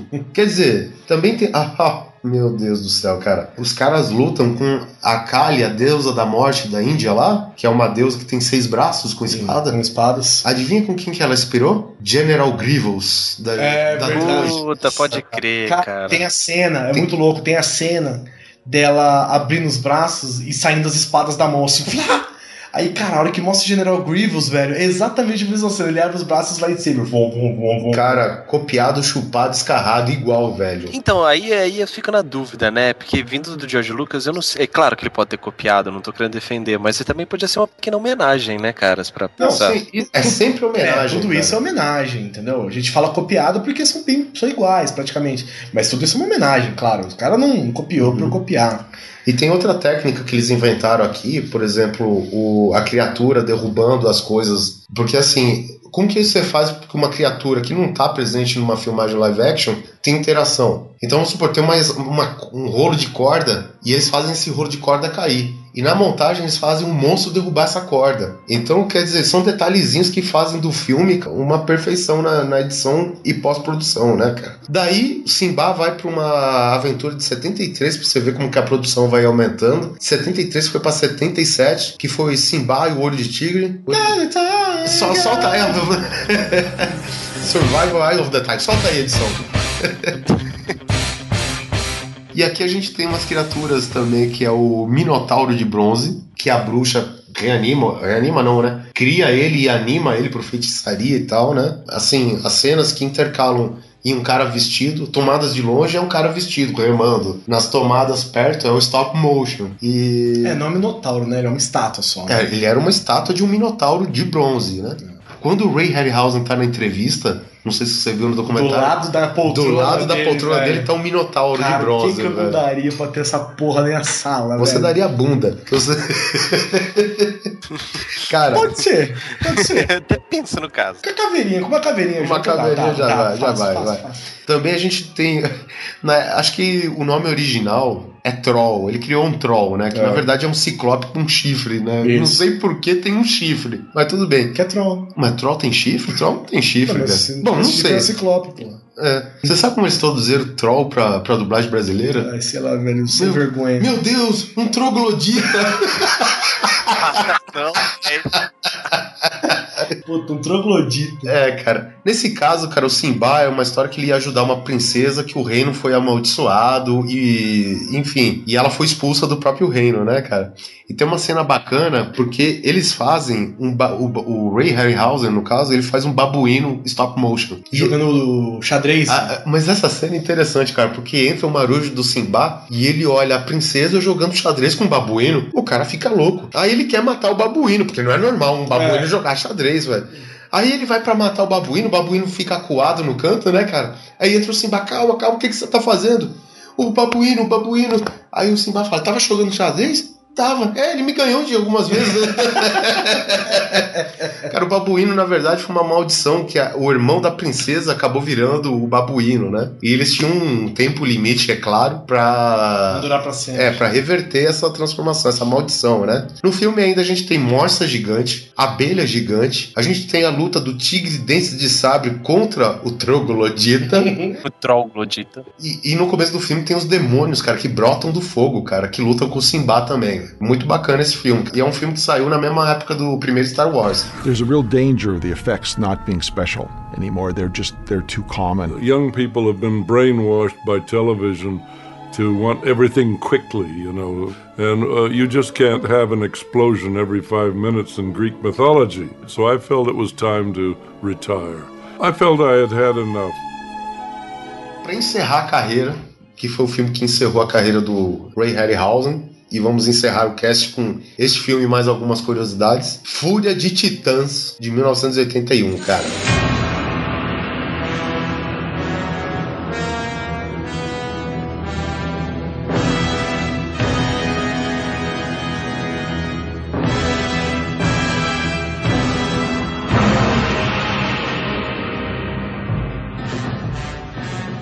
Fantástico, velho. Fanta assim, ó, se eu pudesse e ter que se eu tivesse que escolher, talvez não pela qualidade de gráfica, mas pelo enredo, cara, o Fúria de Titãs anterior, cara, é um milhão de vezes superior a esse atual, velho. Exatamente. Um milhão, cara, não tem essa frescura de bem, não. Não tem essa porra. Sabe, ah, o Hades é do mal. Velho, o Hades não é do mal, velho. Eu só, porra, o cara só trabalha aqui. Ele foi designado pra É, aquilo. não, ele não é do mal, ele trabalha com os mortos. O Cover é do mal, velho. Entendeu? Aí fica essa porra de bem e mal. Cara, pra você ter uma ideia, ele ganhou um chapéu, um bagulho que ele fica invisível do Hades. Eu não lembro A se era uma bota? capa, uma bota. Não sei se era lembro. uma porra, ele ganhou até presente do cara. Cara, e, e tem uns bichos muito loucos, velho, nesse É, nesse filme aqui, por exemplo, o filme novo é do Sam Worthington, né? A luta dele contra a Medusa, que ele não pode olhar diretamente, senão a Medusa transforma ele em pedra, assim como aconteceu é, com alguns guerreiros nesse filme novo. No- esse filme em stop motion, a Medusa, no caso, cara, eu, eu, você olhando hoje, você não acredita o que ele conseguia fazer com stop motion na época. Tinha um filme anterior com uma medusa e ela era uma pessoa com umas cobrinhas na cabeça, sabe? E, cara, e era tudo zoado, porque quando ela se mexia, as cobrinhas. As cobrinhas ficavam balançando, junto, sabe? Então o cara fez, cara, e pe- pensa bem, velho. O cara colocou, sei lá, 10 cobras na cabeça dela. Cara, ele mexia cobrinha por, Por cobrinha, cobrinha, na cabeça da medusa, velho. Devia ter com certeza duas cobrinhas a menos do que É, deveria sim, ter. sim. Se tinha 10, era pra ter 12. Mas enfim, e aqui também tem escorpião gigantes, né? Que nem o filme foi o filme novo aí, por mais que não seja lá grande coisa. O Kraken, né? Que é o Release the Kraken. Release the Kraken. Unleash. É, Unleash the Kraken, né? Exatamente. Ele, segundo o mito, é uma espécie de dragão, segundo o mito, né? Mas o Harryhausen fez ele um mix de réptil, peixe e humanoide, né? Que basicamente foi uma tartaruga ninja gigante evil, né? É verdade. A gente tem o Calibus, né? Que é aquele monstro, aquele cara que foi amaldiçoado, que é Uhum. sacana, enfim. Tem o Pegasus. Cara, cara. Pegas é demais, velho. O cara usou pena de verdade, velho, pra fazer a porra do, do pássaro. E, o- e ele, ele não só fez o Pegasus, né? Como ele fez o Perseu de, de bonequinho pra ficar em cima do Pegasus, cara. Exatamente, cara. Cara, e tem o Bulbo, né? Que é a coruja. Isso, isso. Ela que foi um foi- outro cara que ele pediu pra fazer, não foi? Foi, Um foi porque. estagiário lá, um É, foi porque ele pediu pra um mecânico, né? Hum. Porque era. A coruja, a coruja era toda feita como se fosse um, É, um ser um- mecânico, era um máquina, Transformers da época. Mas enfim, cara, encerrando só algumas curiosidades. Isso daí tem mais, é que nem a gente fala, é cheio de referências nos dias de hoje. Esse documentário, cara, tem uma série de entrevistas com os diretores que mais trabalham com efeitos visuais hoje em dia. Então o Spielberg teorizou, cara, que muito em breve, isso não é teoria, isso é verdade, eu falo todo o cast, que as pessoas vão dar preferência, cara, para filmes que realmente prezem o que é real, o que é gravado na hora. Isso, uma coisa que me lembrou, cara, falando em real, a gente até mencionou do Nolan, que ele fez a, a Bat, né, a nave do, do, do, do Batman. Aquelas tomadas que o carro anda com ela fazendo rasante no meio da rua. Vocês sabiam que o Batman é um animatrônico dentro da nave? Nossa. Não é o Christian Bale. Caralho, velho. Entendeu? Nas cenas que é filmado fora da, Sim, da sim, nave. Não importa. Mas, cara, animatrônico, cara, perfeito. Ele pisca, ele vira a cabeça, abre a boca, puta que pariu, velho. Isso a gente pode colocar o Christopher Nolan porque ele dá. Ele não tá citado aqui, mesmo porque ele não é um diretor de que ele preza os efeitos visuais, é simplesmente um mero acessório pra ele. É, ele também não. Mas assim, ele preza o Até o real. Batman também não fez coisas com muitos efeitos visuais, assim, né? É, o pessoal, o Phil Tippett, ele sempre menciona que o CGI hoje, cara, é, são, é, é um recurso muito frio. É. O povo vai olhando lá, ele, o povo não vai no cinema olhar um filme que vai ter aquela cota, sabe, de efeitos visuais muito grande, e ele acha tudo isso muito frio, né, cara? É, ele sabe que é um CG, né? E aí que simplesmente as pessoas não conseguem replicar o que o Jurassic Park fez, o primeiro filme. E isso ninguém consegue mais. Olha só, com as técnicas de hoje, o stop motion ele é feito por uma ou duas pessoas. Uma para animar a criatura e a outra para fotografar. Isso. Hoje, isso foi substituído por cerca de 90 pessoas para fazer os efeitos em CGI. Um cara, um cara. E ele só tinha dois porque ele não queria parar de mexer pra fotografar. velho. Exatamente. Ou seja, de duas, no máximo duas pessoas foram trocadas hoje por 90 e uma sala cheia de servidores, né? Aí tem até uma, tem até uma, uma, uma frase legal do Harryhausen nesse documentário. Ele fala: Bom, cara, como o meu estilo não é colocar explosões a cada cinco minutos no É, filme, eu me hora de decidi, se aposentar. é, eu decidi me aposentar com Fúrias de Titãs, que, pô, se aposentou no alto, né, cara? No auge. E é o que ele fez certo, né, cara? Não, a hora que ele viu que os filmes tinham que ter explosões de 5 em 5 minutos, ele falou: Não, vou parar em Fúria de Titãs, entendeu? Não faço mais. É, porque, tipo, ele meio que generalizou, digamos assim, né? Porque os filmes hoje têm essas explosões, né, cara? Até os filmes que não, que não consagram tantos efeitos visuais têm explosão pra caralho, cara. Você viu o Batman, por Nossa exemplo? senhora. O cara constrói um hospital pra explodir, porra. né? Isso foi em no 2010, se eu não me engano, né? A filha do Harryhausen e outros parceiros estão correndo atrás de restaurar todo o acervo É. de miniaturas e criaturas do, do Ray Harryhausen. É, porque é o seguinte, cara. Ele fez todas essas paradas que são absurdas, assim, na história do cinema. E sabe onde essas coisas estavam, cara? Elas estavam, tipo, na garagem do cara dentro de caixa, velho. Guardado há 50 anos. Guardado há 50 anos, sabe? Na, no, no, no- num quartinho, no fundo da casa do cara, sabe? Aí a filha dele e mais uma galera encontrou essas paradas e estão dando um jeito pra restaurar. Tem até uma cena legal que foi filmada ao vivo, que é o Randy Cook, que ele é um dos, do- dos animadores lá do Senhor dos Anéis. Porque quem não sabe, quem tá bancando essa restauração, é. quem que é, Guizão? Fala aí o nome do cara. Peter Jackson, né, meu amigo? É, Peter. Peter Jackson fez uma instituição, Um museu.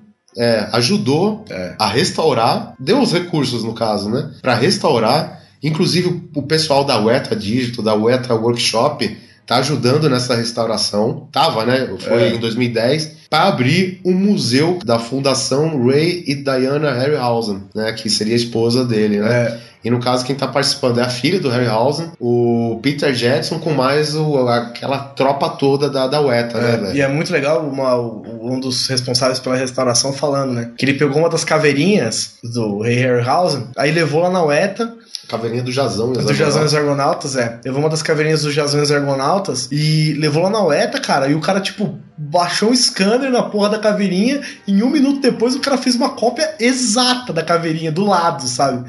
O cara falou, tipo, "Mano, velho, você não copiou a caveira, você fez outra caveira igual, velho. Então, cara, é- é- você vê um, é um trabalho de que os caras estão fazendo assim com carinho mesmo, sabe?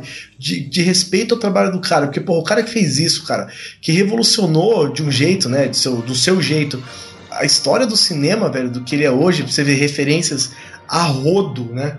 Referências a rodo em todos os filmes, cara. Porra, você ter todas essas obras, que são obras de arte, né, velho? De São, qualquer são, jeito. É, essas obras de arte, velho, todas assim, velho, sabe, envelhecendo e se desfazendo na garagem do Ho- cara. Hoje o meu sonho é visitar esse museu, cara. Eu, eu acho que pra gente que é aficionado nesse assunto, cara, é. Principalmente pra quem gosta de action film, né, Oliver? É, pô. Mas, e, cara, e é legal, cara, porque o Randy Cook, né, que é esse animador da, da UETA, ele tava desembalando as coisas, de repente ele abre um saquinho e ele encontra aquela hidra de sete cabeças, as peças dela. E o bonequinho do Jazão, cara. Tudo meio destruído, é claro, Claro. né, cara? Mas assim, vai pra tratamento e tomara a Deus que eles consigam resolver tudo isso, né, cara? Todo o material em filme e papel, ele foi restaurado, digitalizado, tudo em alta definição para preservação. E isso, no caso, foi feito pelo Peter Jackson e a Weta Digital, né, no caso. E aqui, né, fica uma lista de todos os diretores que foram diretamente inspirados pelo Ray Harryhausen. Tem aqui nomes como George Lucas, Spielberg, James Cameron, Peter Jackson, eh, Guillermo del Toro, John Lasseter, né, que é da, da Pixar. Isso. Que inclusive no documentário tá com uma camisa ridícula do Carros 2. Vincenzo Natali, né, que é o diretor daquele Splice e do Cubo. Do Cubo do Splice. E, como não, Tim Burton, né, cara? Que dirigiu qualquer coisa bizarra que você viu. E é muito bacana nesse documentário, todos esses caras, você imagina o James Cameron, cara, o gigante que ele é hoje, falando com lágrima nos olhos, É, com a cara. voz embargada, assim, Assim, cara, ele se contendo pra não chorar, velho. Falando sobre Harryhausen, cara. Então, a gente indica aí o documentário Ray Harryhausen, Visual Effects Titan, né? Isso aí. Inglês. O documentário que, infelizmente, eu tenho certeza que não vai ter uma mídia eh, nacional. É. Você vai ter- vocês vão ter que procurar e baixar mesmo, não tem jeito. É, Talvez vocês nem encontrem legenda, então YouTube. É. inglês é legal, saber um pouco de inglês. É. Outro diretor que ficou é o Terry Gilliam, né? Do, Isso, do Brasil. É. Que é do Monty Python. Do né? Monty Python, exatamente, cara. Bom, cara, e aqui a gente encerra essa homenagem, que não é uma lamentação pela perda da vida, mas uma celebração por tudo que o cara fez em vida, né? É, aproveitando o gancho aí dessa, É, do... dessa série especial, podemos chamar assim, É. de efeitos visuais. É, cara, a gente fez uma trinca, né, cara? A gente falou... Uma trilogia, né? É, uma trilogia. Trilogia é melhor que 30. Mas enfim, depois a gente vai falar de outros diretores. Ah, eu não vejo a hora de falar do Lucas. É isso aí, velho. Mais alguma palavra final de vocês aí? Não, se, se você tá curtindo agora assistindo esses filmes, desde a, dos super-heróis até coisas medievais, cara, é aquela velha história, né? Se você escuta podcast, você tem uma pessoa a, agrade- a- a agradecer, que é o nosso queridíssimo Steve Jobs. Então, se você tá assistindo esses filmes e gosta desses filmes, é legal saber um pouquinho da história de onde veio, né? Porque a gente vê um senhorzinho lá de 90 e tantos anos no asfalto e fala, ah, tá todo mundo triste porque morreu, mas você não faz ideia do quanto que esse cara é importante pro cinema que você gosta tanto hoje. Então, eu acho que isso que, que é o mais importante, assim, pra gente frisar, né, cara? É, e se você não, assim, se você não quiser ver nenhum, né, os filmes dele, ou todos, não quiser achar, inclusive alguns são muito difíceis de você encontrar. Sim. Cara, assista ou Fúria de Titãs antigo, De 81. Jazão, é, de 81, Jazão e os Argonautas, ou Simbaca, qualquer um dos dois, tipo assim, você vai ver que o filme, sabe, ele, ele, ele tem uma história diferente, ele é mais parado, ele tem uma narrativa diferente. Aquela dinâmica dos anos 50 pra cá, né? Exatamente. Se você assiste desavisado, você pode até achar o filme ruim. Mas, cara, enquanto você assiste, pensa, cara. Pensa que aquele dinossauro, pensa que aquele lagarto, pensa que aquele minotauro, aquela parada foi feita, velho, com horas e horas e horas de dedicação de um cara. Um cara foi responsável por fazer o filme ser nada, ser um, mais um filme de época, velho, pra um clássico da história do cinema. Então, Pensa bem, cara. A hora que você estiver vendo o filme, a hora que você vê o Pegasus, você fala, porra, que Pegasus feio, mas pensa, cara, que o cara fez isso sozinho, velho. Ele desenhou, ele produziu, ele construiu e ele animou. Cara, eu, eu assisti um do Folha de Titãs antes. Cara, a hora que você vê esses elementos, você fala, porra, cara, olha o trabalho que é pra dar um negócio desse, sabe? Você não simplesmente. Não tô dizendo que é, que é fácil hoje, né? Também é muito difícil você fazer ele realista e tal. Mas é diferente você animar um boneco por computador, por exemplo, cara, e você tem que fazer isso na mão, frame by frame, velho. Isso é um trabalho de artista, cara. É um trabalho assim primoroso, perfeito, no, no, no, no ápice do que, essa, do que essa técnica pode ser, cara. Qualquer coisa, se você quiser ter uma ideia do que é isso, pega seu bonequinho de comandos e ação ou qualquer outra, aí seu Lego, sua câmera fotográfica aí do seu celular e tenta fazer um vídeo de dois segundos, cara. Tenta. E você vai dar o valor para pro trabalho desses caras e, e, e ao que nós temos hoje de cinema, né, velho? É, dois, lembra, dois segundos são 60 fotos. É, e, Então e- vai, tenta aí. Diga-se de passagem, você não fez o seu, o seu comando em ação, ele já tá pronto, né? É, já foi verdade, feito. é, já foi você não confeccionou ele, você não confeccionou a articulação dele, o plástico dele, nada. Ray Harryhausen fez sozinho, cara. Então, palmas pra ele, palmas eletrônicas pra ele, por favor.